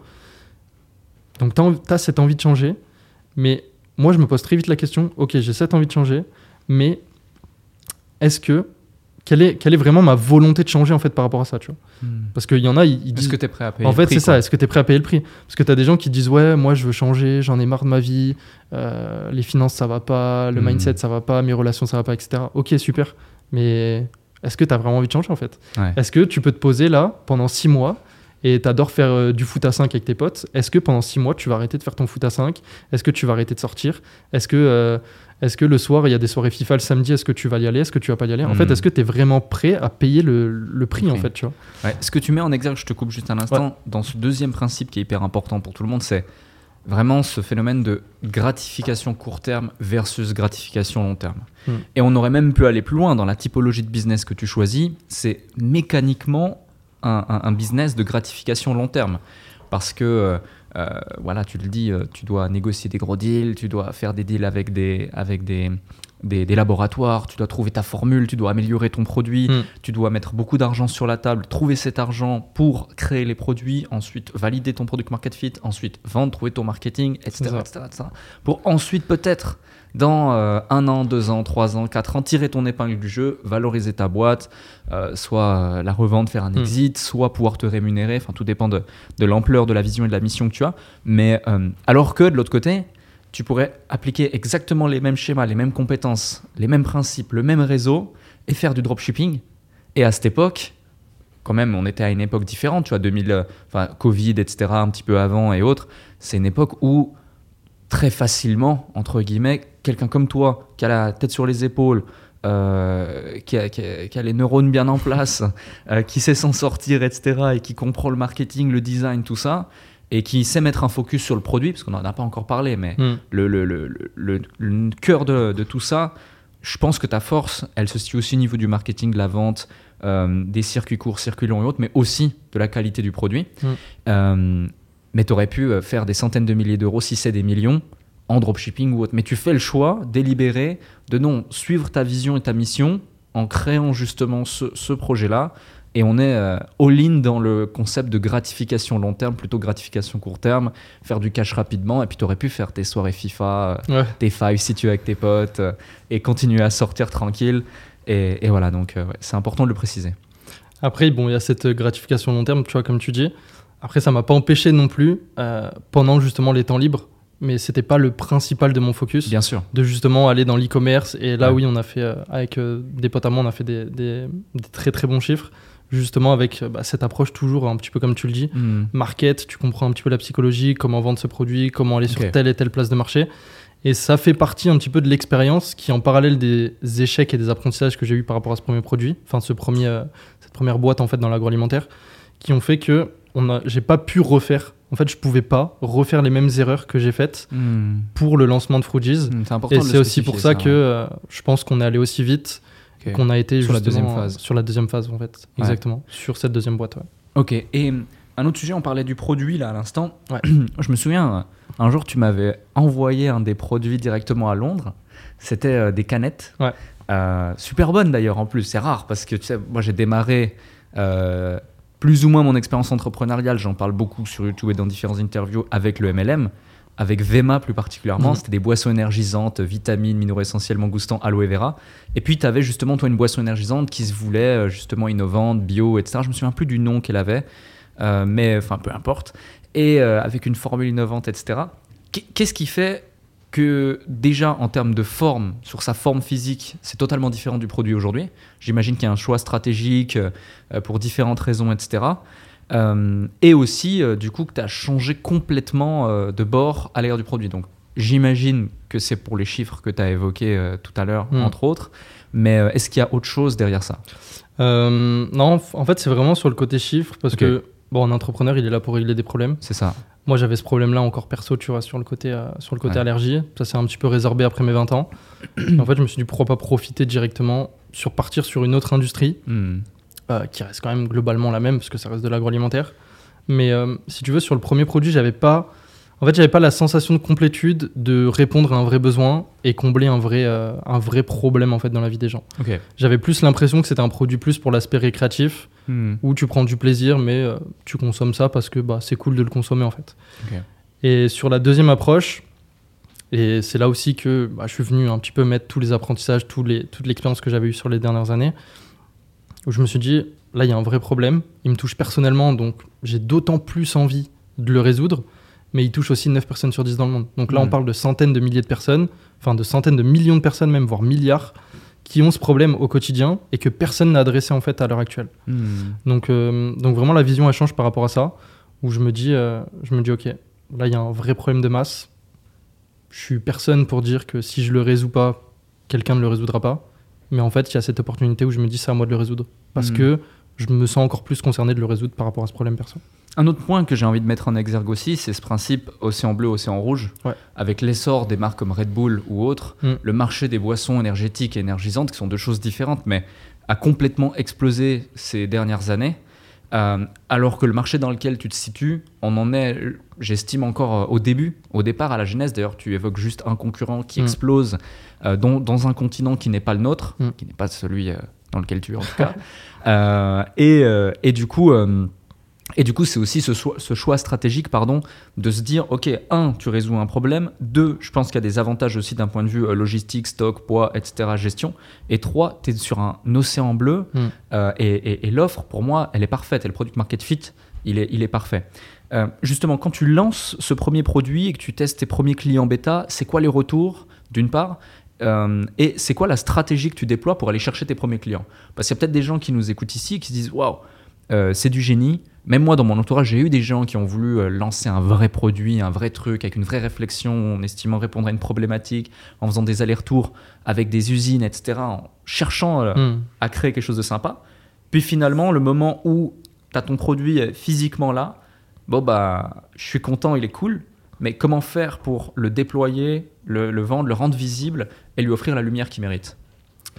Euh, très très bonne question. Très très bonne question. Nous, donc l'avantage en fait, c'est que je me suis dit, bon, le côté un petit peu euh, des boissons par rapport au premier, au premier projet, c'est des marques qui sont là depuis des 30-40 années pour, euh, pour le cas de Red Bull par exemple. Ça a été des, hum, ils ont créé des catégories de produits. C'est-à-dire qu'avant Red Bull, avant Monster, il n'y avait pas de boisson énergisante. Et, et en fait, là, je profite un peu de cet océan bleu où je me dis, ok, sur le côté remplacement et vraiment euh, faciliter la, la consommation de fruits et légumes chez l'être humain, il n'y a personne qui s'est vraiment positionné dessus. Donc en fait, on va agir en tant que créateur de catégories, d'une nouvelle catégorie. Il y a eu tout ce qui est euh, meal replacement, je le disais tout à l'heure, Ouais. avec Feed, avec Yule, avec YFood, avec pas mal de marques comme ça, Ouais. où ils sont venus sur les 5-6 dernières années créer des catégories qui maintenant pèsent des centaines de millions de- de- d'euros, de, dollars, que ce soit aux États-Unis, que ce soit en Europe. Et en fait, on s'est dit, ok, on a une boîte qui est aux États-Unis qui en 4 ans fait 30 millions de CA. Comment on vient créer un copycat? Donc en fait, pour expliquer copycat, on, vient prendre un business qui existe déjà, comment on le réplique sur un autre continent, sur une autre région? Donc en fait, je regarde pendant plusieurs mois Et on l'améliore en et, général. et on l'améliore exactement. Parce que c'est vrai que ça, c'est un retour euh, dénominateur commun de tous les clients qu'on leur récupère, Ouais. qui nous parlent sur, euh, sur trois points qu'on est, euh, qu'on est supérieur sur la conservation, le goût et la texture. Donc euh, on a réussi le, le petit pari d'améliorer ça. Mais, euh, mais sur le principe, je me dis, ok, ce produit, pendant toute la phase de RD en labo, où on vient créer sept premières recettes, pour Mm. une pour chaque jour de la semaine, Ah, intéressant. je me dis, ok, là, je vais décortiquer le business du concurrent. Je vais m'abonner à sa liste mail. Je vais commander. Je vais voir comment l'expérience utilisateur, l'expérience client se passe, à la fois sur le site, quels sont les points peut-être de friction, qu'est-ce que je peux améliorer, qu'est-ce qui ne va pas? Quand je reçois le colis, qu'est-ce qui pourrait être amélioré, qu'est-ce qui ne va pas, etc. En fait, je fais vraiment, moi, des, gros tableaux où je prends les points positifs, les points négatifs, et je me dis, ok, ça, je peux pas l'améliorer parce que bah, c'est un classique de tout le monde et je peux pas réinventer la roue, en fait. Faut pas, des fois, faut pas se casser la tête et genre le truc, il est là, tu le fais, point. Mais il y a pas mal, pas mal d'éléments où en fait, il y a énormément de lacunes. Hmm. Pourtant, c'est une boîte qui fait euh, 30 millions, ils sont 90. Enfin, c'est, tu peux te dire, il n'y a plus rien à changer en fait. Mais en fait, il y a des dizaines et des dizaines de choses à changer. Et en fait, très simple, on se dit, ok, si le... Ouais, vas-y, je, vas-y. je me, je me permets de te couper. T'améliores tout ça. Ouais. Enfin, tu, tu- tu fais ton, ton benchmark, t'analyses, etc. T'as- imaginons, visualisons, tu as un fichier Google Sheet, Excel, Ouais. machin, et tu dis, ok, ça, ça, ça vaut la peine, ça, ça vaut pas la peine, machin. Mais tu sais, tu as ce principe de. Moi, je l'exprime beaucoup euh, en coaching, en formation ou autre, ou quand j'évoque des sujets, de tâches à inflexion ou d'action à inflexion. Action à inflexion, typiquement, on met cette eau au chaud à partir de 100 degrés. 100 degrés, c'est le point Mm. d'inflexion qui crée la plus grosse différence majeure dans la matière. Elle va commencer à bouillir et s'évaporer. Comment tu identifies que ce changement-là est un changement à inflexion et où tu vas trouver un vrai intérêt entre le temps, l'énergie, l'argent que tu vas déployer pour améliorer ça et le fait que ça va créer du changement dans la matière, c'est-à-dire dans les résultats, dans ton image, dans le fait que les gens en parlent et se disent ce truc est meilleur que celui-ci ou je, je veux absolument être client de cette boîte parce que ça. Ok. Euh, on se focus sur une seule chose que nos concurrents ne font pas. C'est-à-dire qu'on va mettre le client au centre de tout. Customer centric à fond. On se dit dès le premier jour, donc on sait que le marché a été prouvé sur un autre marché, on se dit ok, là très simple, t'as pas besoin de dépenser des milliers d'euros, tu prends ton téléphone, tu vas tourner des pubs euh, et tu tu testes en fait. Tu Hmm. testes directement. Et en fait, on lance dans une période qui est pas du tout propice. Enfin, moi, je me rappelle, j'avais un petit peu commencé à regarder sur LinkedIn un peu tous les entrepreneurs, ceux qui ont des startups et tout. Et ils disaient, ouais, les lancements de produits en décembre, janvier, c'est pas les Ouais. bons. euh, Je crois même moi, je t'avais fait ouais, la même- remarque. ouais, quasiment tout le monde. tout le monde disait, c'est pas le bon timing. Non, tu devrais commencer après. Il y a Noël, il y a les bonnes résolutions, etc., etc. Et en fait, je suis tellement dans une optique d'obsession où je me dis, je sais que mon produit il est supérieur à ce que mon concurrent a fait. Et je veux absolument le confronter au marché le plus rapidement possible que je me dis, période ou pas période, euh, c'est comme Kylian Mbappé, tu vois, tu me parles pas d'âge en fait. Genre Hmm. c'est, on envoie et on voit en fait, tu vois. Et en fait, dès le premier jour où on envoie, forcément le marché il a été prouvé ailleurs, donc je me dis, on va pas faire de l'organique, etc., etc. On va directement voir si il y a un produit market fit, si la preuve de concept elle est validée. On envoie directement de l'ads, donc on commence avec des petits budgets, on fait des petites euh, ads comme ça avec le téléphone. Enfin vraiment c'est, tu fais ça en mode cost killing quoi. T'as pas d'argent et tu fais, euh, enfin t'as pas d'argent, c'est, un grand mot, mais je vais pas dépenser 10 000 balles dans une dans une agence pour faire des publicités, pour tester un produit en tout cas Mhm. dans un premier temps. Et en fait on commence à lancer une petite 5-6 pubs et dès le premier jour ça prend. Et en fait ça s'est jamais arrêté. Et l'optique un petit peu nous qu'on a utilisé pour le côté euh, qui a fait pour nous en fait toute la différence, c'est qu'on s'est dit on met le client au centre Hmm. et en fait on va appeler tous les clients. Hmm. C'est-à-dire que cette première année, c'est l'année test où en fait on a un produit, on le prouve et après on va accélérer. C'est super fort ce que tu dis parce que ça dénote une chose, c'est que dans ton cas, c'est pas le marketing qui fait le produit, c'est le produit qui fait le marketing. Parce qu'autant tu as pu dépenser très rapidement beaucoup d'argent, d'énergie et de temps dans tes recettes, dans tes produits, dans ses goûts, dans, dans, sa, dans sa matière, etc. etc. Et tu OK avec ça parce que tu savais que c'était le, le- le- le- le sweet spot Mm. pour pouvoir te démarquer et te différencier. Et de l'autre côté, bah, tu prends juste ton téléphone et tu fais limite du contenu UGC, mais ça. par toi-même et tu déploies. Alors que certains, quand justement ils savent que dans leur produit, il n'y a pas forcément tous ces avantages que tu as pu créer, force de travail, de réflexion et d'analyse, ils doivent déployer beaucoup d'argent et beaucoup de marketing pour justifier un prix ou essayer de le vendre. Et, et- et là, ça, dé- ça dénote totalement un product market fit qui est parfait. Quand Mm. tu arrives justement à craquer le code avec peu de marketing grâce à ton produit qui est, qui est aussi bon. C'est ça. Et l'histoire un peu folle, et souvent quand je parle, on me dit mais c'est pas possible et tout, c'est qu'en fait, on commence pas directement avec un produit. C'est-à-dire que moi, quand je vends le produit, quand j'envoie les ads, j'ai genre une centaine de sticks à la maison. J'ai Mhm. une centaine de produits, mais genre je peux pas fulfill en fait toutes les, toutes les commandes. Ouais. Et en fait, on se dit, on part dans un programme de précommande, et pour que les gens ils vont pouvoir attendre, enfin en Ouais. tout cas patienter de pendant cette des mois. Ah, je me souviens de Cette, cette cette phase a été magique parce qu'on lance ce produit et il y en a plein. Enfin, moi, je me rappelle, j'avais commencé à parler sur LinkedIn en, en- en parallèle. Il me dit, ouais, le produit est ouf, machin, tu peux m'en envoyer et tout. Et en fait, moi, ce que je disais à tout le monde, c'est en fait, non, je peux pas t'en envoyer parce que j'ai 100 sticks à la maison. Et en fait, ces 100 sticks, ils me servent à moi créer du contenu pour justement pousser le produit de plus en plus Hmm. et aller compléter en fait cette phase de, de précommande. On l'a pas fait directement sur les plateformes de crowdfunding parce que je voulais pas avoir l'étiquette euh, de ces plateformes-là sur la marque euh, en, en tant que telle. Et en fait, je me suis dit très tôt, il faut qu'on maîtrise la data. Hmm. Donc Shopify, j'avais moi cette expérience un peu e-commerce déjà depuis euh, des, des années.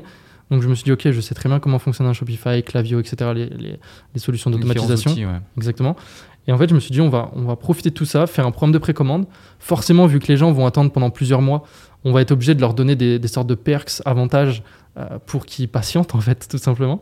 Et en fait, petit à petit, plus les jours passent, on dépense pas plus d'argent que ça, on dépense peut-être 50, 100 euros par jour en, en ads.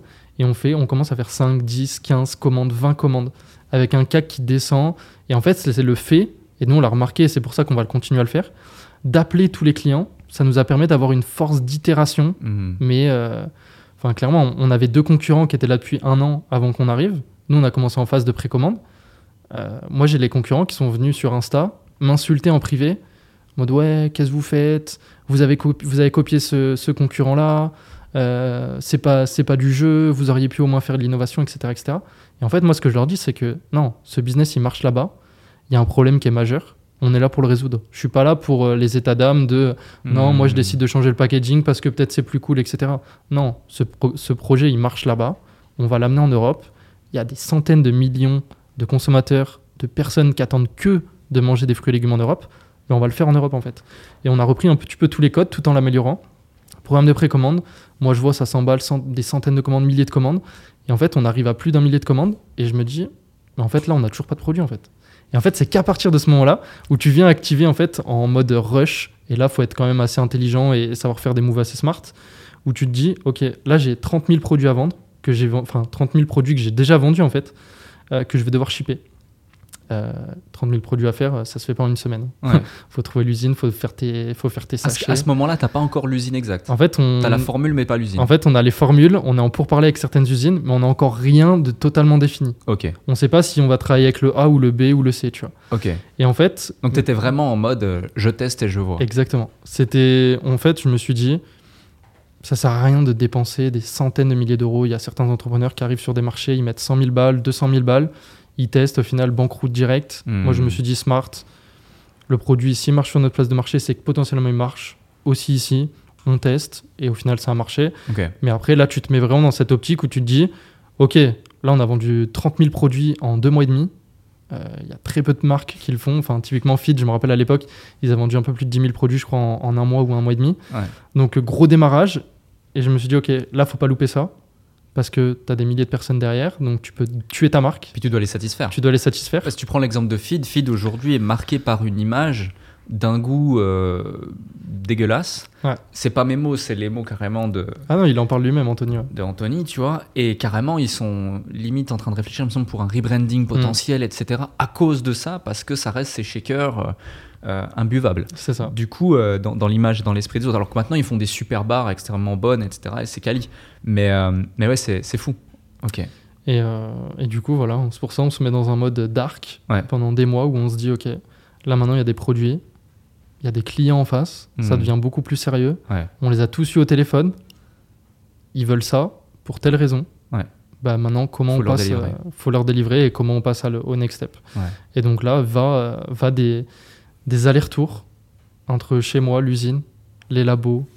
L'usine, elle est, L'usine, à elle est en de chez toi ou... Elle est à plusieurs heures de route. Ok. Donc en fait, tu prends ta voiture, on allait même récupérer des produits le week-end pour pas attendre en fait la semaine d'après, le Mhm. recevoir par exemple le mardi ou mercredi à la maison, commencer à pacter parce que ce que je dis pas aussi c'est que on n'a pas de logisticien jusqu'à encore là, il y a, il y a peut-être un mois. Et donc pendant, Tu faisais toi-même les pendant toute l'année, on faisait nous-mêmes les colis. Quand tu dis nous, quand tu dis on appelle, on fait les colis, etc., c'est qui?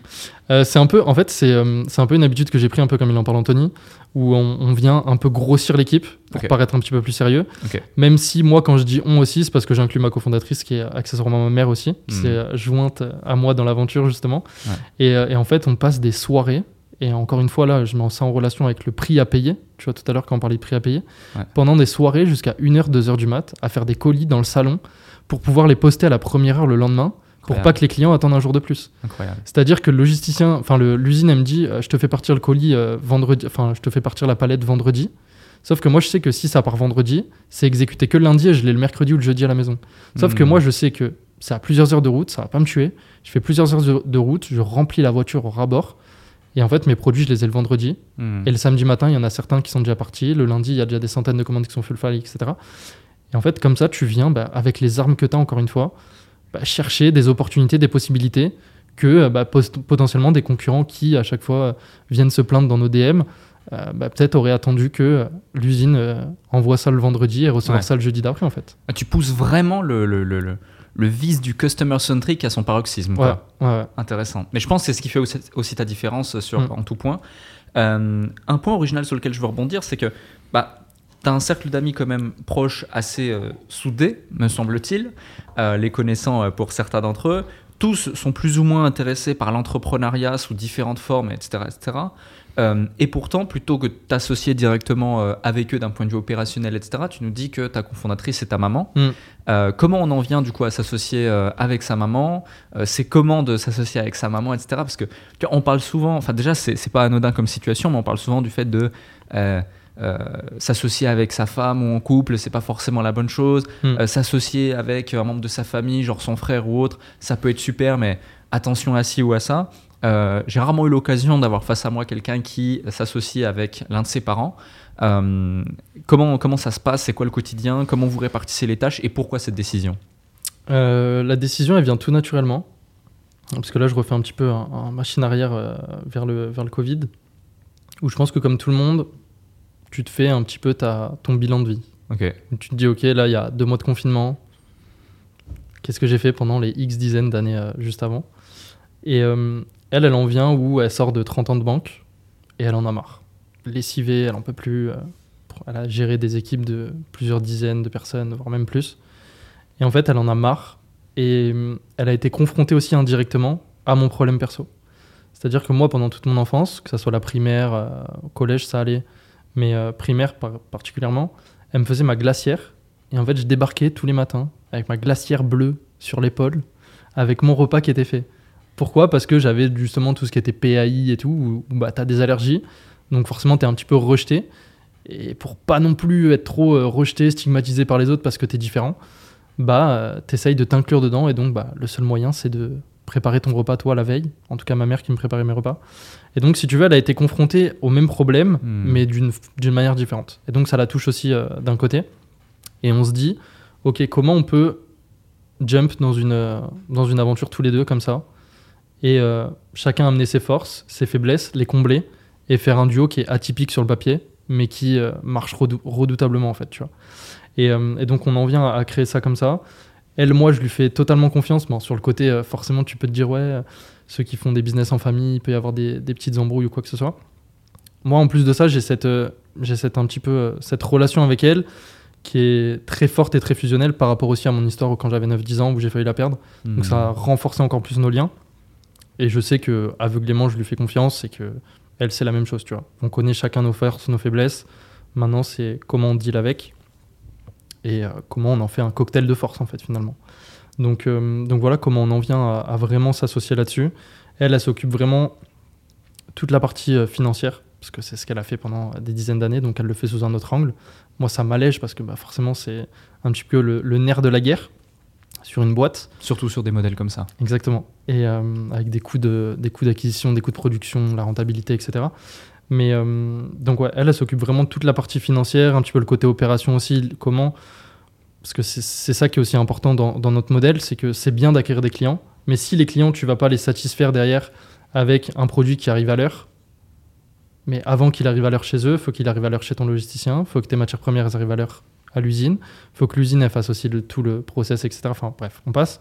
Mais euh, donc elle s'occupe vraiment de tout le côté opération finance. Et moi, je suis un petit peu le, le côté tête pensante, vision. Moi, je me qualifie même pas comme un CEO, même si je me présente en tant que tel.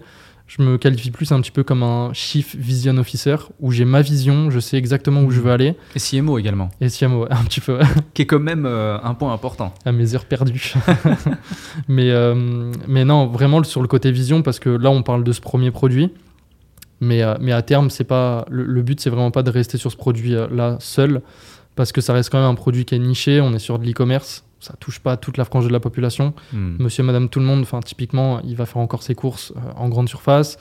Euh, on est obligé d'aller plus tard, en tout cas, et c'est pour ça que je parle plus de Chief Vision Officer, plus tard vers des produits de retail qui là vont répondre à une utilisation quotidienne. Hmm. Tu vois, typiquement, le, le, le smoothie que tu vas réhydra- réhydrater, c'est bien, ça touche une, une, une niche parce que, euh, comme le dit souvent euh, Anthony Bourbon, euh, Madame Michu, elle vient pas consommer du feed, tu vois, ni euh, elle va pas consommer du fruit juice, tu vois.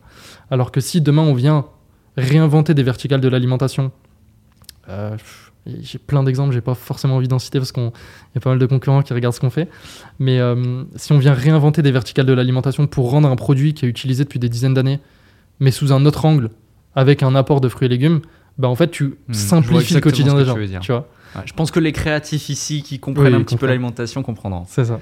Ok.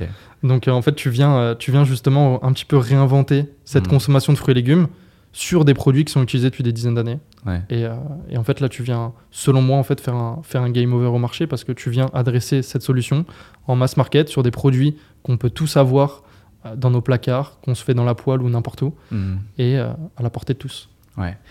Un autre sujet également, c'est euh, pendant ta phase de levée de fonds. Ouais. Donc tu parlais de la seed. Vous Oui. avez levé un demi million C'est ça. d'euros en seed pour une valeur à combien? Euh, 2 millions post-money. Ok. Et, euh, et un point sur lequel je voulais revenir quand même, c'est que tu as pris du temps, volontairement ou involontairement, mais j'ai le sentiment volontairement, euh, de faire cette levée, cette première levée, parce que tu en connais l'importance, tu en connais les enjeux. Et surtout, à certaines reprises, tu m'as aussi sollicité, comme j'imagine tu as sollicité deux, trois personnes dans, dans ton Mm. réseau qui pouvaient potentiellement aider à ça. Mais à chaque fois que tu m'as sollicité, tu évoquais le fait que tu ne voulais pas juste de l'argent, Mm. mais tu voulais surtout de la smart money, c'est-à-dire voilà, des gens qui sont prêts à poser un billet, mais être aussi involved dans le business Mm.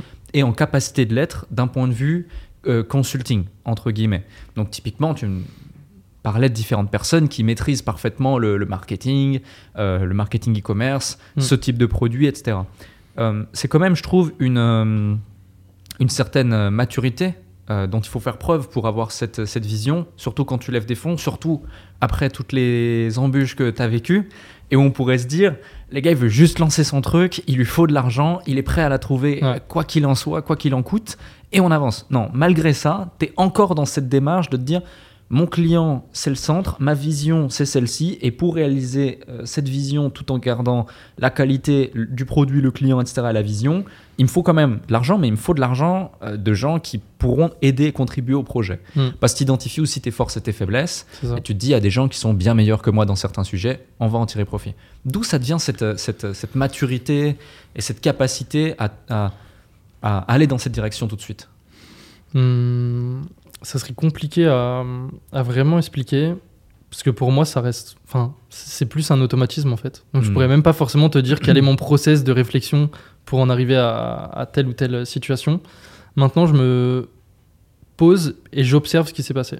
Je fais beaucoup. euh, Enfin, je regarde beaucoup, notamment ce que fait Anthony avec, euh, avec Feed, ce qu'il a fait. Et euh, j'essaye de comprendre au travers de toutes ces interventions ce qu'il a pu faire comme erreur et Hmm. comme euh, bah, réussite. Et il y a un point dont il parle souvent, et un point sur lequel nous, notre aventure, elle est quasiment similaire, c'est que juste avant la levée de fonds, on fait tout en fonds propres. C'est-à-dire que tu vas avoir des industriels, quand tu veux faire 30 000 produits, que tu sors de nulle part et que tu dis je veux faire un produit que personne ne fait en Europe, euh, les, les- les gars dans le rendez-vous ils te regardent, ils disent mais enfin, d'où il sort lui en fait? Qu'est-ce qui, Pourquoi il vient là euh, Qu'est-ce qu'il fait? Et donc forcément tu dois avancer tout, tout, tout, tout, tout en, en- en fonds propres. Donc chose qu'on fait, on prend du temps à set-up justement cette levée de fonds. Pourquoi? Parce qu'on se dit, ok, avant d'arriver sur une levée de fonds et de se jeter dans la gueule du loup à dire ouais ça y est, on a fait plusieurs centaines de milliers de chiffres d'affaires, etc. Mais pas avoir de vrais KPI, de vraies cohortes qui sont assez solides, notamment avec les taux de répétition, etc. C'est quoi les KPI les plus importantes pour rentrer dans cette phase? Euh, bon, forcément déjà du chiffre d'affaires. Ouais. Et si tu as de la répétition derrière, bah, c'est magnifique parce que tu sais très bien que ton business ne sera pas non plus euh, qu'alimenté avec du coût publicitaire. Tu vas pas nourrir Facebook, tu vas pas nourrir Google. En, en- en tout cas, tu vas les nourrir d'une certaine forme, mais d'un autre côté, tu vas avoir tellement de répétitions que tu vas avoir de la rentabilité, donc tu vas pas burn en fait finalement euh, bêtement. Donc ouais, pour moi, je pense qu'il y aurait euh, surtout deux grosses KPI, c'est le chiffre d'affaires et le taux de répétition. En tout cas, maintenant, c'est ce que c'est ce que les investisseurs souhaitent, notamment par rapport au contexte où euh, bah, on, on vient de passer une époque d'années de levée de fonds où c'était du grand n'importe quoi. Tu avais des boîtes qui levaient sur des milliards euh, et au final qui euh, recrutaient 200-300 personnes. Et là, on vient de le voir sur les derniers mois. Tu as des grosses boîtes euh, comme Miro, par exemple, qui, qui se repositionnent, qui licencient, etc., etc. Donc en fait, on s'est dit, on prend du temps pour la setup, mais on sait que quand on va la déclencher, on a des gros KPI qui vont nous permettre d'aller vite sur la levée. Mm. La levée, on l'a faite en deux mois, tu vois. Mm. On l'a faite en deux mois parce qu'on avait justement ces KPI-là qui étaient, qui étaient assez ouf. En tout cas, pour euh, une première année test sur quelques mois de business, en fait, finalement. Euh, maintenant, comment on en vient à avoir cette réflexion de dire je veux de l'argent, mais je veux des personnes intelligentes dedans? C'est qu'en fait, l'argent, ça reste une finalité. C'est-à-dire que demain, tu as des bons chiffres sur ton business, tu vas avoir n'importe quel fonds d'investissement. Je dis pas que ça va être facile, mais en 6 mois, 9 mois, tu lèves de l'argent. Moi, j'ai commencé à m'exprimer sur euh, LinkedIn en début d'année. Juste, je me suis dit, l'aventure, elle commence, ça fait deux mois, on a déjà vendu des dizaines de milliers de produits, il faut que je me personnifie, il faut que je personnifie la marque. Et donc, forcément, quand tu partages ton aventure entrepreneuriale, là, tu es sollicité par des business angels qui ont fait des gros business, par des fonds d'investissement. On en a rencontré certains, il y en a d'autres qu'on n'a pas voulu euh, euh, rencontrer, tout simplement, et à chaque fois, toujours sur le même prisme, où je me dis, il y en a notamment un qu'on a rencontré en fonds d'investissement. Pourquoi on le rencontre lui et pas les autres? Parce que justement, ce fonds-là, il a toute cette expertise-là autour de la food. Il a des boîtes qui ont prouvé des, voilà, des grosses levées de fonds, des gros milestones, etc., etc. Et en fait, je prends la même réflexion pour le, euh, pour le côté business angel sur justement cette première, ce premier tour de table, où je me dis, OK, j'ai vu comment on m'a sauté dessus un petit peu sur LinkedIn, sur un projet qui a été prouvé aux États-Unis et qui maintenant est en train d'être prouvé en Europe Mm. ces personnes-là, c'est des personnes stratégiques parce qu'elles comprennent mon business, elles sont dans cette industrie. Mais en fait, je reverse le truc et je me dis, ok, moi, j'ai besoin d'argent parce qu'on a un business qui est ouf. On répond, on répond à deux gros problèmes, l'écologie et la santé. Mais on a des chiffres qui sont là, on a prouvé notre business là sur les premiers mois, sur de la précommande, etc. etc. Comment je viens greffer maintenant des gens qui sont smart dans l'approche, qui, auxquels moi je vais pouvoir me nourrir en fait directement, mais qui aussi vont pouvoir nourrir le business, potentiellement ouvrir d'autres portes et bah, gagner du temps. Ok, ok, je vois. Et tu as commencé un petit peu à répondre à ma prochaine question. Ok. C'est quand tu prépares ta levée de fonds, tu dis Ok, j'ai mon produit mar- market fit, j'ai mon produit, je suis prêt, ma vision c'est ça, j'ai mes clients, j'ai machin. En gros, je suis, je suis sexy quoi. La mariée, elle est préparée, elle est belle, Elle est pimpée. elle est pimpée. Euh, bah maintenant, euh, je suis quand même, euh, je suis nobody. Euh, j'ai pas un réseau de malade mental. Euh, j'ai personne pour me push directement et me faire connecter à telle, telle, telle, telle personne. Hmm. Comment on fait pour commencer à être visible et du coup à, à- à connecter avec différentes personnes Donc tu parles par exemple de LinkedIn. Ouais. LinkedIn en 2021, euh, 2022, bon, on est le 5 janvier ou 6 janvier 2022 au moment où on fait cette, cet 2023. épisode. 2023 pardon. Euh, et, euh, et du coup euh, du coup voilà euh, LinkedIn 2021-2022 a pété a explosé va continuer je pense à exploser se populariser etc Mm. Euh, comment tu comment tu choisis ce créneau? Quelle est ta stratégie euh, par rapport à ça? Euh, ça, ça ça peut vraiment en aider euh, plus d'un parce que il y, y a des gens j'en parlais dans un précédent euh, podcast euh, avec Oussama également où tu as des gens qui arrivent et qui disent euh, je sais pas si je fais une levée de fonds ou pas sous-entendu, il le met en exergue, sous-entendu, euh, comme s'il y avait un parterre d'individus qui attendaient qu'une chose, c'est de, de bien vouloir que tu acceptes leur argent pour pouvoir développer ton, ton projet. Mais la réalité, c'est pas ça du tout. Non, non. C'est pas ça du tout. Tu le dis toi-même, ça prend des mois, il faut pimper la mariée, etc. Euh, mais une fois que tout ça est bon, toutes les planètes sont alignées, tu te dis, ok, je dois être visible maintenant, je dois aller pouvoir euh, dire coucou, je suis là Mm. pour avoir mon panel de sélection. Euh, quelle stratégie tu as mis en place? Quelle stratégie tu, tu recommandes? Et pourquoi tu as mis en place celle-ci? Euh, je pense que il n'y a, pas forcément. Enfin, chaque solution est différente. Enfin, Ouais. chacun a un petit peu son parcours. Mais en tout cas, nous, ce qu'on a fait, c'est que je me suis dit très tôt. Ok, là on tient quelque chose. Au bout de deux mois, trois mois, on était en mars à peu près quand j'ai commencé LinkedIn. Je me suis dit ok, là on commence à tenir quelque chose. On vend des dizaines de milliers de produits. On est à peine en précommande. Enfin, c'est ça commence à devenir vraiment sérieux.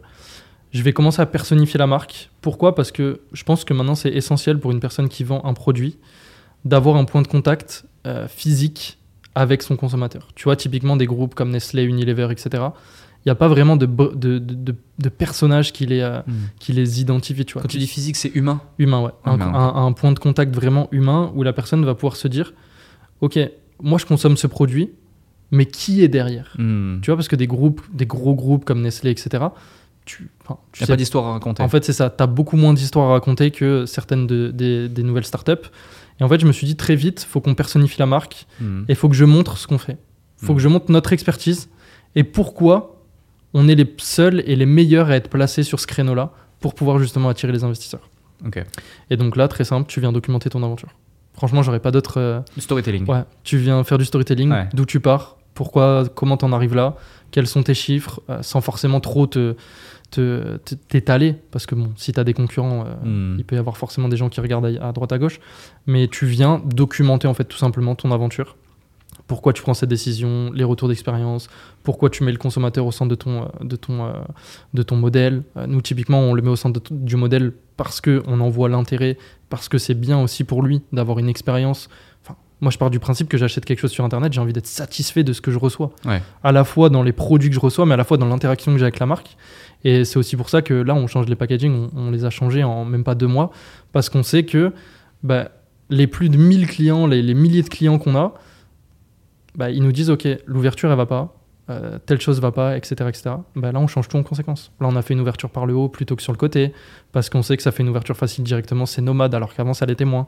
Euh, on sait que cette recette, on la retravaille parce qu'il y avait peut-être ce défaut, etc., etc. Et donc, en fait, tu viens, en parallèle de documenter, déjà, ça te ramène un peu plus de clients, même si LinkedIn, bon, ça reste quand même du, plus du B2B que du B2C. Hmm. Mais justement, tu viens montrer un petit peu ton évolution. C'est bénéfique déjà pour toi parce que tu prends en confiance. Moi, clairement, euh, avant, euh, m'exprimer devant, euh, devant une salle de 15-20 personnes, c'était impossible. Typiquement, même faire un podcast comme ça, c'était pas possible. Et en fait, tu viens prendre de l'assurance toi-même. Donc, déjà, c'est un gros défi perso. Tu viens péter des énormes barrières. Mais tu viens aussi te rendre visible bah, sur un autre euh, vecteur de communication. Ouais. Et typiquement, euh, je sais pas si c'est ça qui a joué, mais peut-être, je pense. euh, on finit sur l'émission qui va être mon associé. on a, euh, on a une des directrices de production qui est cliente de la marque. Hmm. Parce que ça répond à son problème perso. Hmm. Mais où est-ce qu'elle m'a trouvé en fait? Tu vois Où est-ce qu'elle nous a trouvé? Est-ce que c'est via une pub? Est-ce que c'est via des posts LinkedIn? On sait pas. On sait pas. Ok. Et donc, justement, par rapport à, à l'émission, donc tu dis la directrice de l'émission ou Une des directrices une de des production. directrices de production, voilà, Ouais. excuse-moi, euh, découvre la marque, achète le produit, attend patiemment que sa précommande soit validée, reçoit son produit, est satisfaite du produit et ensuite te contacte pour passer sur l'émission, c'est ça? Ça, ça serait la version la plus courte. Ok. La version la plus longue, euh, en tout cas la plus détaillée, c'est que, comme je te le disais, nous on appelle tous les clients. Donc en fait, si on n'avait pas cette approche d'appeler tous les clients, Qui, qui appelle tous les clients? Toi? On le fait à deux. euh, on le fait à deux, mais plus, euh, plus ma cofondatrice du coup. Ok, Plus- d'accord. Plus ma mère. Ok, donc ta maman et toi, vous appelez tous les clients. Tous les clients. Waouh. C'est-à-dire que. Ça, c'est quand même, faut le souligner, c'est mais même le, même le samedi. hein. Parce que tu pourrais déléguer ça, tu vois, moi, j'en connais beaucoup qui auraient délégué ça euh, à Madagascar, aux Philippines ou je sais pas où, auprès de différentes personnes. Non, c'est vous qui appelez tous les clients. Et on parle de plusieurs milliers de clients Plusieurs milliers de clients. Wow. Donc en fait, on passe des mois, des journées entières à appeler, à appeler. même le week-end. hein. Ouais. Donc tu envoies même pas un formulaire pour Ah non, non. récolter ton NPS, c'est de dire euh, tiens, remplis ce typeform, c'est tu les appelles, Ah tu non. poses tes questions, comment t'as aimé la texture, comment t'as aimé le ça. packaging? Waouh. En fait, on se dit, C'est En fait, c'est une obsession là. la Là, c'est une obsession. client. Ouais. Ouais. Là, c'est pour ça que tout à l'heure, je parlais de vraiment customer centric. C'est que on vient créer une, une expérience client. Pour nous, le, le client, c'est une obsession. Hmm. C'est-à-dire que, et c'est un peu ce que je te disais tout à l'heure, moi, demain, quand je commande un produit, j'ai envie d'être ultra satisfait à la fois sur le produit que je reçois, parce que c'est ce que je commande, donc c'est la commodité. Hmm. Mais si toute l'expérience va après derrière, bah, je suis plus à même d'en parler à des amis, je suis plus à même de liker, de si on me demande d'aller mettre un commentaire sur euh, Trustpilot ou autre, je le fais. C'est sûr. Si tu as le, le fondateur ou la cofondatrice de la marque qui t'a appelé, tu vas même limite en parler, tu vas recommander, tu vas faire du contenu de Jessie, tu vas. Exactement. D'un coup, tu te rends compte que la- le client, c'est, je sais pas, un micro-influenceur. Tu dis, ah bah tiens, cool, machin. Hésite pas à faire une petite publication, on triposte, on t'envoie ci, on t'envoie. Ouais, c'est fou. C'est C'est génial. ça. Ça crée des opportunités, j'imagine. Et Comme bah, celle-ci. Comme celle-ci, par exemple. Par exemple. Typiquement, c'est tu finis sur une émission en un coup de tel, quoi. Mais euh, c'est c'est plus, c'est plus dur que ça. Parce qu'on n'a pas eu de passe droit ou quoi que ce soit. On a vraiment respecté le schéma classique d'une personne qui aurait euh, candidaté. Le seul petit euh, astérix en fait qu'il y avait dans l'équation, c'est que justement, une des directrices de production était cliente parce que ça répondait premièrement à son besoin, en fait. Hmm. Donc, euh, et ça, si on n'avait pas appelé les clients, typiquement, on s'en on s'en rend pas compte. Parce qu'elle, elle, a- elle, elle commande le produit parce que ça répond à ses besoins, mais aussi pour soutenir des aventures entrepreneuriales naissantes. Donc, ça va vraiment dans la lignée de cette émission qui est là pour Ouais. pousser, pour aider, pour être dans le côté euh, on démocratise finalement entre- l'entrepreneuriat. Une émission comme ça, c'est combien de visibilité? C'est environ 2 millions de téléspectateurs. Ok. Ouais. C'est instant une vidéo YouTube à 2 M. de Exactement. vues. C'est exactement ça. Ok. Et, euh, et en fait, euh, et en fait ouais, on, on passe à appeler tous les clients. Il y a Ouais. cette opportunité-là. Ouais. On fait tous les process, ça dure plusieurs mois. Ouais. Et après, euh, si ça s'arrêtait là, tr- c'est très très simple parce que tu finis sur le tournage. Mais là encore, il y a des galères. Ouais. Parce que. Des hauts, euh, des bas, des c'est gros- reporté, C'est etc. ça. Et au-delà de ça, tu, tu, tu y vas dans quel objectif euh, à l'émission? C'est pour lever des fonds C'est pour de la visibilité C'est pour raconter une histoire Euh, C'est pour les trois C'est pour d'autres choses? Dis-nous en plus, que, qu'on comprenne un petit peu aussi. euh, parce que tu sais, souvent on sacralise la réussite entrepreneuriale ou on sacralise euh, certains parutions médias, passages TV, etc. On se dit waouh, c'est, c'est la consécration. Euh, mais que constitue un petit peu aussi la chose et l'objectif. Euh, je pense que c'est les trois objectifs. Ok.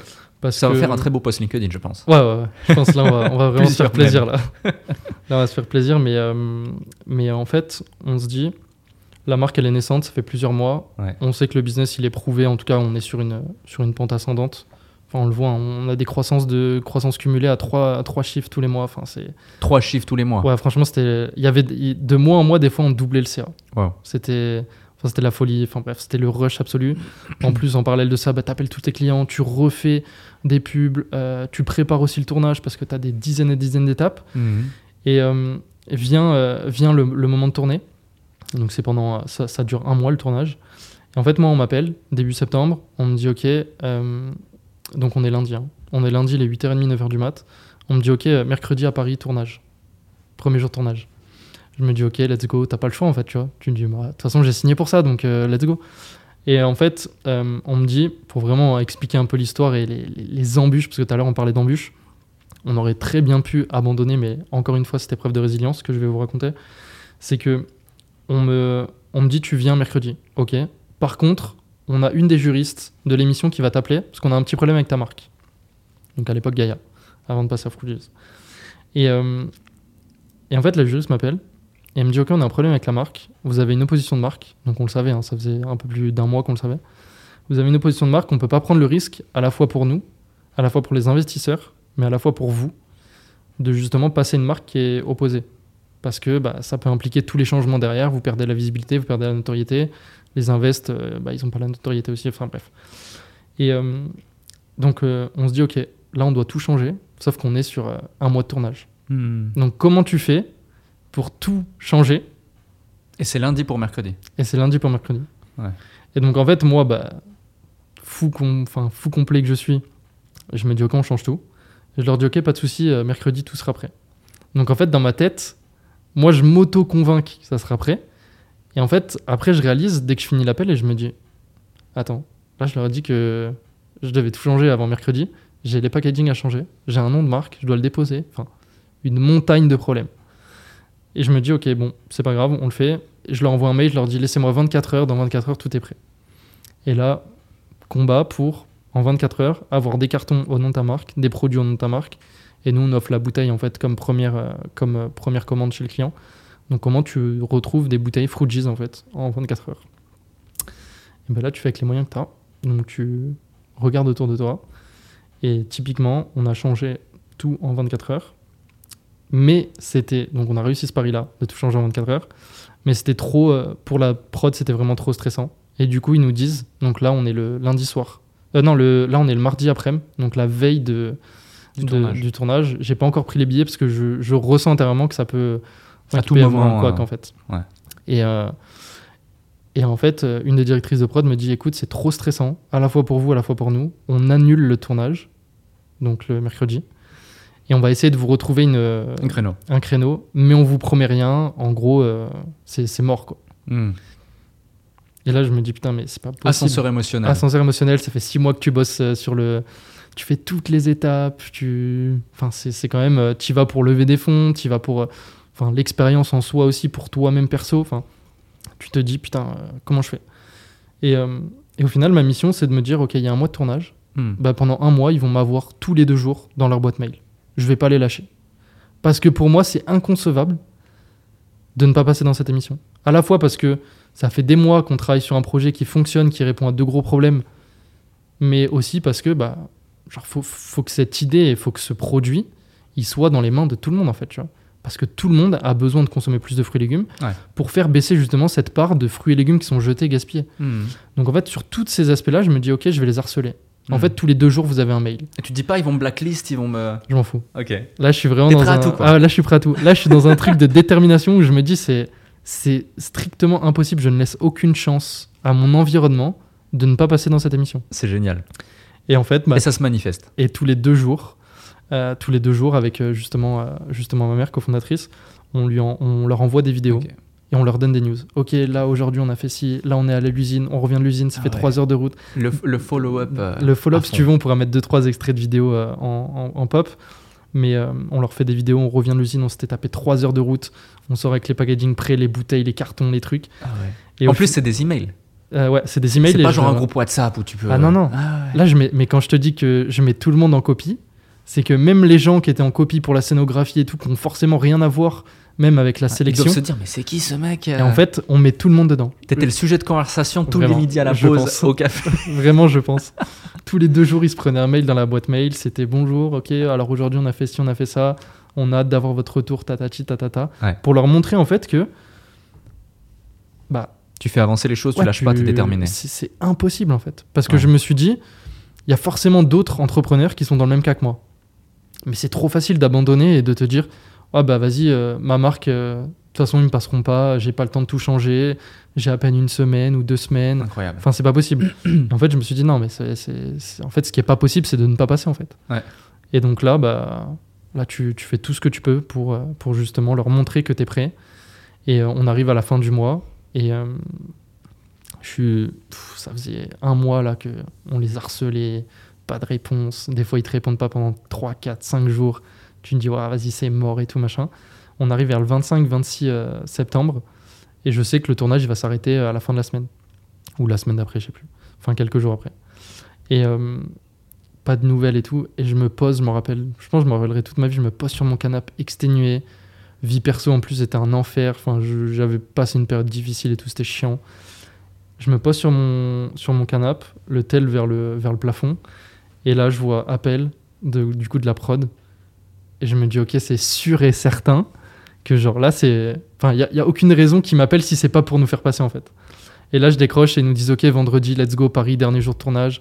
Vous passez à telle heure, tatati tatata, tout s'enchaîne. Et en fait, bah, nous, bah, tant mieux, en fait, on avait tout Ouais. changé déjà. Pour le- prêt. En fait, on était prêt pour l'émission, mais aussi prêt pour le, tout- l'après de la marque parce qu'on Hmm. s'était sécurisé sur le point de vue de la marque, Ça a peut-être même fait accélérer le processus en fait. je pense. Ouais, ouais. Je pense que ça fait, euh, ça fait partie d'un des échecs qui forcément te fait grandir, Ouais.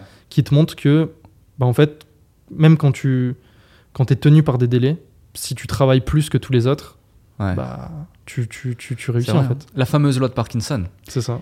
Euh, tu parles d'échec qui te fait grandir. J'ai encore euh, deux, trois petites questions euh, pour toi. Je pense que c'est un des podcasts d'un point de vue euh, e-com, startup, food, parcours, le plus fou qu'on est en train de faire là. Donc c'est vraiment cool. Euh, D'ailleurs, si, si vous aimez cet épisode et ce podcast, il faut absolument mettre 5 étoiles sur Apple liker. Podcast, liker la vidéo. Là, on est sur YouTube, mais il faut savoir que tous les épisodes également sont disponibles sur les autres plateformes. On a des dizaines d'épisodes incroyables. Euh, Au-delà de ça, euh, du coup, tu parles d'échec qui te fait grandir. C'est quoi l'échec que tu n'as pas encore cité dans cette vidéo, qui t'a selon toi dans ton parcours entrepreneurial, que ça touche ou pas Fruities et le projet, mais ta personne en tant que telle, qui t'a fait le plus grandir? Euh, c'est que personne te sauvera. C'est qu'en fait, personne te sauvera pour la simple et bonne raison que tout le monde a sa vie, tout le monde a ses problèmes. Il faut être naïf pour se dire que quand tu as un problème, tu dois t'accrocher aux branches, entre guillemets, et demander à un tel de t'aider, à un autre. Ah, mais comment tu fais ci, mais comment tu fais ça? En fait, au bout d'un moment, faut te dire, je suis 100% responsable de tout ce qui m'arrive, Mhm. les échecs comme les réussites. Et en fait, il y a personne qui. J'ai rien volé à personne en fait. C'est t'arrives et tu te dis, ok, maintenant c'est le travail. Encore une fois, comment comment tu as cette volonté de changer? Tu veux changer, bah tu changes. Tu es 100% responsable de ce qui va t'arriver. Si t'échoues, t'échoues, c'est pas grave. Mhm. Mais tout le monde a échoué, hein, des dizaines et des dizaines de fois. Ça va que créer justement les futures réussites. Ouais. Et en fait, ouais, ça te fait, ça te fait justement cette belle ligne sur le CV qui fait que, euh, bah, certes, tu auras peut-être beaucoup plus essayé que les autres, beaucoup plus échoué. Ouais. Mais en fait, ta réussite personnelle n'en sera que plus belle Ouais. parce que personne ne t'aura sauvé. C'est toi qui te seras construit de A à Z. Bien évidemment, c'est un petit peu présomptueux de te dire tu t'es construit de A à Z parce Mhm. que tu es venu justement chercher des expériences à droite, à gauche. Mais c'est toi qui finalement te sera fait ce socle qui va t'accompagner après toute ta vie, que tu vas faire évoluer. Et donc c'est pour ça que j'aime souvent dire que personne ne te sauvera et que tu seras 100% responsable de tes échecs comme de tes, de tes victoires. Ouais, c'est ça. Tu mettais en exergue un point euh, tout à l'heure. Tu disais faut pas être hypocrite. On est tous là pour chercher un intérêt, etc. J'irais même plus loin. Moi, je pars du principe que tout le monde est égoïste. Et euh, on peut se dire que c'est une fatalité, que la vie est moche et tout machin parce que tout le monde est égoïste. Mais non. Moi, je vois ça comme une force. Mm. Et quand tu comprends ça, que tu acceptes ça, tu te dis ok, bah comment mon interlocuteur, je peux utiliser son égoïsme contre lui à mon avantage, mais en même temps en le comblant et donc ça fait ce phénomène de win-win. Il a Mm. ce qu'il veut, j'ai ce que je veux parce que je, je suis arrivé à un chemin détourné. Et c'est comprendre la psychologie et les gens de, de faire ça. Et je pense que c'est important. Euh, ok pour ce point-là. Un autre sujet, c'est tu vois, là on parle de toi, on parle de Fruities, on parle de tout ça, mais faut Mm. savoir quand même une chose. On remet les choses dans le contexte. Euh, c'est que le début. C'est que le début. C'est que le début, vous avez fait quelques centaines de milliers d'euros, quelques milliers de clients, quelques dizaines de milliers de produits vendus. Mm. Vous avez récolté énormément de data, de la KPI. Tu as uniquement fait ta seed. Derrière, il y aura série A, série B, série C, tout Mm. ce qui s'ensuit. La croissance, la visibilité. Enfin, je, veux- je veux dire, on est vraiment encore, pas à la genèse, mais au tout début du projet.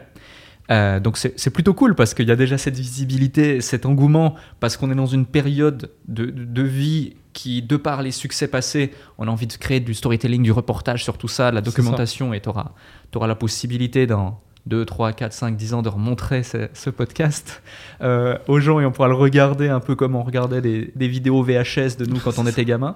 Euh, mais plus sérieusement, c'est quoi la suite? C'est quoi la vision? C'est quoi l'avenir de Fruji Si tu devais, euh, là maintenant, tu vois, euh, te dire, OK, euh, dans 3 ans, dans 5 ans, dans 10 ans, je vais regarder plus ou moins janvier 2026, janvier 2028, janvier 2033 euh, cette vidéo et je veux en tant que CVO euh, me donner des sortes d'objectifs Hmm. que tu peux communiquer bien sûr euh, pour pour qu'on puisse communiquer au monde ce que tu ce que tu présages et ce que tu vois pour pour ta boîte et, pour ton projet et la vision euh, qui, qui communique.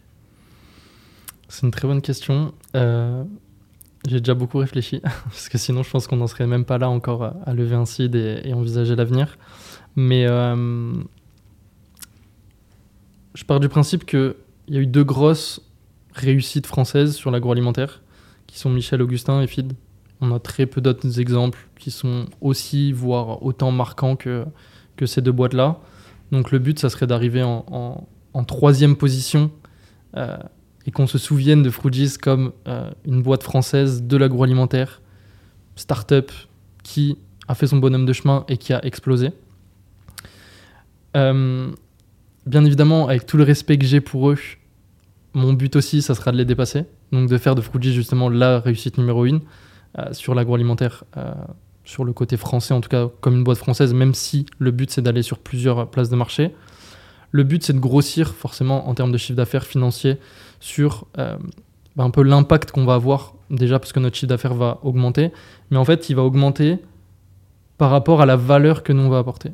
Hmm. C'est-à-dire que plus on mettra de kilos de fruits et légumes hors déchets, parce que pour euh, un peu resituer, un Européen il jette à peu près 30 kilos de fruits et légumes par an, sans même s'en rendre compte. Donc en fait, plus on va mettre des fruits et légumes qui étaient destinés à être jetés dans le frigo, dans le placard des gens, Et dans le corps. et dans le corps des gens, pour qu'ils puissent les, euh, les consommer, Hmm. plus notre réussite, bah, plus, plus on grossira. Quoi. Donc ça va vraiment être corrélé à la valeur qu'on va apporter. Donc l'objectif numéro un, là pour l'instant on n'est que deux encore dans la boîte, ça va être d'avoir des premiers recrutements cette année. C'est aussi l'objet de la, de levée de fonds pour grossir. Mais ça va être aussi d'insuffler cette, euh, culture après d'entreprise qui montre que si tu apportes de la valeur, tu, grossis en fait. Et, euh, et c'est vrai que par rapport au monde dans lequel on évolue maintenant, ou en tout cas dans les dernières années, des fois c'était totalement décorrélé. La valeur t'amener VS la réussite financière d'une entreprise. Donc là, nous, on veut vraiment driver ce côté-là à impact et euh, être une boîte référente dans le côté impact, aider le plus de personnes à consommer des fruits et légumes au quotidien et, euh, et forcément euh, ouvrir des pays, sortir de nouveaux produits. On a plein, plein, plein d'idées en tête et, euh, et, et grossir en fait. Grossir et avoir le plus d'impact possible, hein, en tout cas sur les 5, 10, 15, 20 prochaines années. Magnifique. Qu'est-ce qui pourrait t'empêcher de réaliser cette vision? Moi. Seulement moi, parce que, encore une fois, je pense que personne ne sauvera personne. En tout cas, personne, moi, me sauvera. On pourra toujours m'aiguiller, mais ça sera moi qui me fera toujours mes, mes propres choix. Et euh, je pourrais limiter ma réussite qu'à moi-même. Donc, si je décide de me limiter, je limiterai ma réussite. Si je décide de ne pas la limiter, je la limiterai pas. Donc, euh, pas, de, pas de barrière. Des objectifs en tête sur lesquels j'ai pas forcément envie de communiquer parce qu'on pourrait se dire il est complètement fou. Euh, il est complètement à côté de la plaque ou c'est un gros rêveur. Mais, euh, mais en tout cas, il y a pas mal d'objectifs déjà en tête sur lesquels, euh, sur lesquels moi je veux, je veux avancer. Hmm. Et Tu veux même pas nous en communiquer un seul? Je pense que. Après, il y en a beaucoup qui. Bon, de toute façon, on, on me qualifie déjà, je pense, comme le. Enfin, en tout cas, certaines personnes, et vous le verrez euh, normalement dans l'émission, comme le bourbon des fruits et légumes. Euh, mais j'ai un petit, peu, un petit peu les mêmes objectifs que lui, en tout cas perso. C'est-à-dire que je veux montrer qu'en partant, entre guillemets, de rien, en n'ayant aucun diplôme, en ayant un, un écosystème de départ qui n'est pas forcément favorable, bah, on peut réussir et on peut s'installer. euh, comme lui souvent il le dit, dans le top 500 des Fortune France ou dans, dans je ne sais quel autre classement, mais montrer que tout est possible en venant d'en bas et en ayant finalement pas plus que, pas plus que celui d'à côté de nous ou, ou quoi que ce soit. T'as quand même la volonté. Exactement, Bah, ça c'est nécessaire. C'est le principal. Euh, une dernière question que j'ai envie de te poser, que je pose à chaque fois Ouais. euh, aux invités du déclic, c'est s'il y avait un truc que tu as envie de nous partager absolument avant la fin de cet épisode, que tu n'as pas encore partagé jusqu'ici, qui a créé soit un déclic, soit une prise de conscience majeure dans ta vie, qui à limite, qui t'a transformé d'un point de vue identitaire. Euh, ça peut être une phrase, une citation, une situation, euh, peu importe, tu as vraiment carte blanche. C'est comme si on était déjà sur ton podcast. Euh, j'ai pas forcément de grosses, grosses. euh, Enfin, de, de- de choses sur lesquelles j'ai pas forcément pu parler maintenant. Enfin, en tout cas, dans le podcast depuis le début. Moi, je pense vraiment ce qui m'a changé le plus, Ouais. ça reste l'épisode euh, où j'ai failli perdre ma mère, très jeune, qui, qui pour moi m'a vraiment chamboulé à la fois déjà dans mon, dans mon attitude, parce que j'étais beaucoup plus extraverti, beaucoup plus porté aussi sur les autres. Donc ça m'a fait moi me recentrer sur moi-même. C'est aussi ce qui a drivé après bah, tout le côté de commander des atlas, des dictionnaires, des... toutes ces choses-là qui font que tu viens, tu viens finalement te créer un monde dans lequel tu vas pouvoir un petit peu plus t'épanouir, plus te retrouver et finalement oublier cette réalité qui ne te correspond pas forcément Hmm. ou sur laquelle bah, quand tu es jeune à 9-10 ans, tu n'as pas forcément les moyens d'agir euh, dans l'instant T et dans l'immédiateté sur, euh, sur ton environnement en fait. Donc c'était plus me créer moi un monde en fait à moi euh, au départ qui m'a changé personnellement dans ma vision de voir les choses, dans, dans, dans- dans tous ces aspects-là finalement de, de ma personne. Ouais, ça ça me fait poser, ça me fait rebondir sur un sujet. Euh, le dernier peut-être. tu dis me recentrer, me créer un monde, etc. Il Mm. y a beaucoup de personnes qui auraient pu se créer une carapace, se trouver des excuses, se renforcer. Mm. Et voilà. Je prends un, un exemple concret. Dans mon cas aussi, j'ai eu en 2013 Ouais. un choc avec le décès de mon père qui était brutal, etc. Euh, plutôt que de me dire euh, c'est horrible, machin et tout, j'ai rapidement compris qu'en fait c'était pas forcément fameux et je le souhaite à personne, Mm. mais c'était peut-être euh, le plus beau cadeau que la vie m'ait fait pour différentes raisons et pour surtout les déclics qui ont déboulé derrière. Et j'aurais pas eu le même parcours de vie ni la même réussite que j'ai aujourd'hui sans ça. Qu'est-ce qui fait selon toi chez toi que tu as réussi à transformer ça indirectement en une force et en une opportunité plutôt que euh, quelque chose qui va te, bah, t'affaiblir et, euh, et te rendre plus petit que tu es et te renfermer sur un monde et te dire c'est injuste, on a déjà cette situation, il y a encore ça en plus, etc. Comme beaucoup peut-être auraient pu euh, malheureusement euh, l'interpréter et le faire. Euh, très simple, une seule phrase. J'avais rien à perdre. C'est-à-dire que, en fait, je pouvais pas aller plus bas. T'es dans un milieu social qui est différent, t'as pas les cartes en main, t'as pas d'argent, t'as pas grand-chose en fait finalement. Mis à part ta famille, là c'est une pièce qu'on est à deux doigts de te retirer. Donc en fait, tu te dis, euh, je peux pas descendre plus bas. Ça peut être la pire des choses qui peut arriver forcément pour un enfant. Mais si elle arrive, bah, tu, tu peux pas aller plus bas en fait. Tu vois, tu as, déjà creusé sur euh, un kilomètre, euh, là c'est tout dur. Tu, vois. Tu peux Mhm. prendre n'importe quelle pelle, euh, t'arrives pas à creuser. Donc en fait, bah, ce que tu fais, c'est que tu dis ok, j'ai creusé un kilomètre, bah, comment je remonte ce kilomètre, que j'ai de retard sur les autres, et comment je viens créer une échelle qui est encore plus longue que celle des autres pour justement aller plus loin. Donc euh, c'était vraiment ça le but, c'est je peux pas tomber plus bas, donc euh, bah, au lieu de creuser, je vais monter et je vais me construire la plus grande échelle. Parfait. Merci pour cet épisode. Merci à toi. Merci pour cet échange. C'était vraiment un plaisir et je pense que c'était nécessaire qu'on partage tout ça à ceux qui Yes. nous écoutent. Et euh, merci pour ton temps. En plus, euh, tu t'es déplacé, tu as fait des milliers de kilomètres Ouais, pour ça. C'était un plaisir. Hâte qu'on regarde ça, ça dans quelques années par rapport au chemin qui aura été parcouru et bravo pour ce que tu as déjà mis en place. Et puis, euh, si ceux qui nous écoutent ont apprécié cet épisode, faites-le nous savoir. Le petit pouce bleu, le commentaire, le partage. Tu sais autant que moi que Yes. c'est important. Et puis voilà. Merci.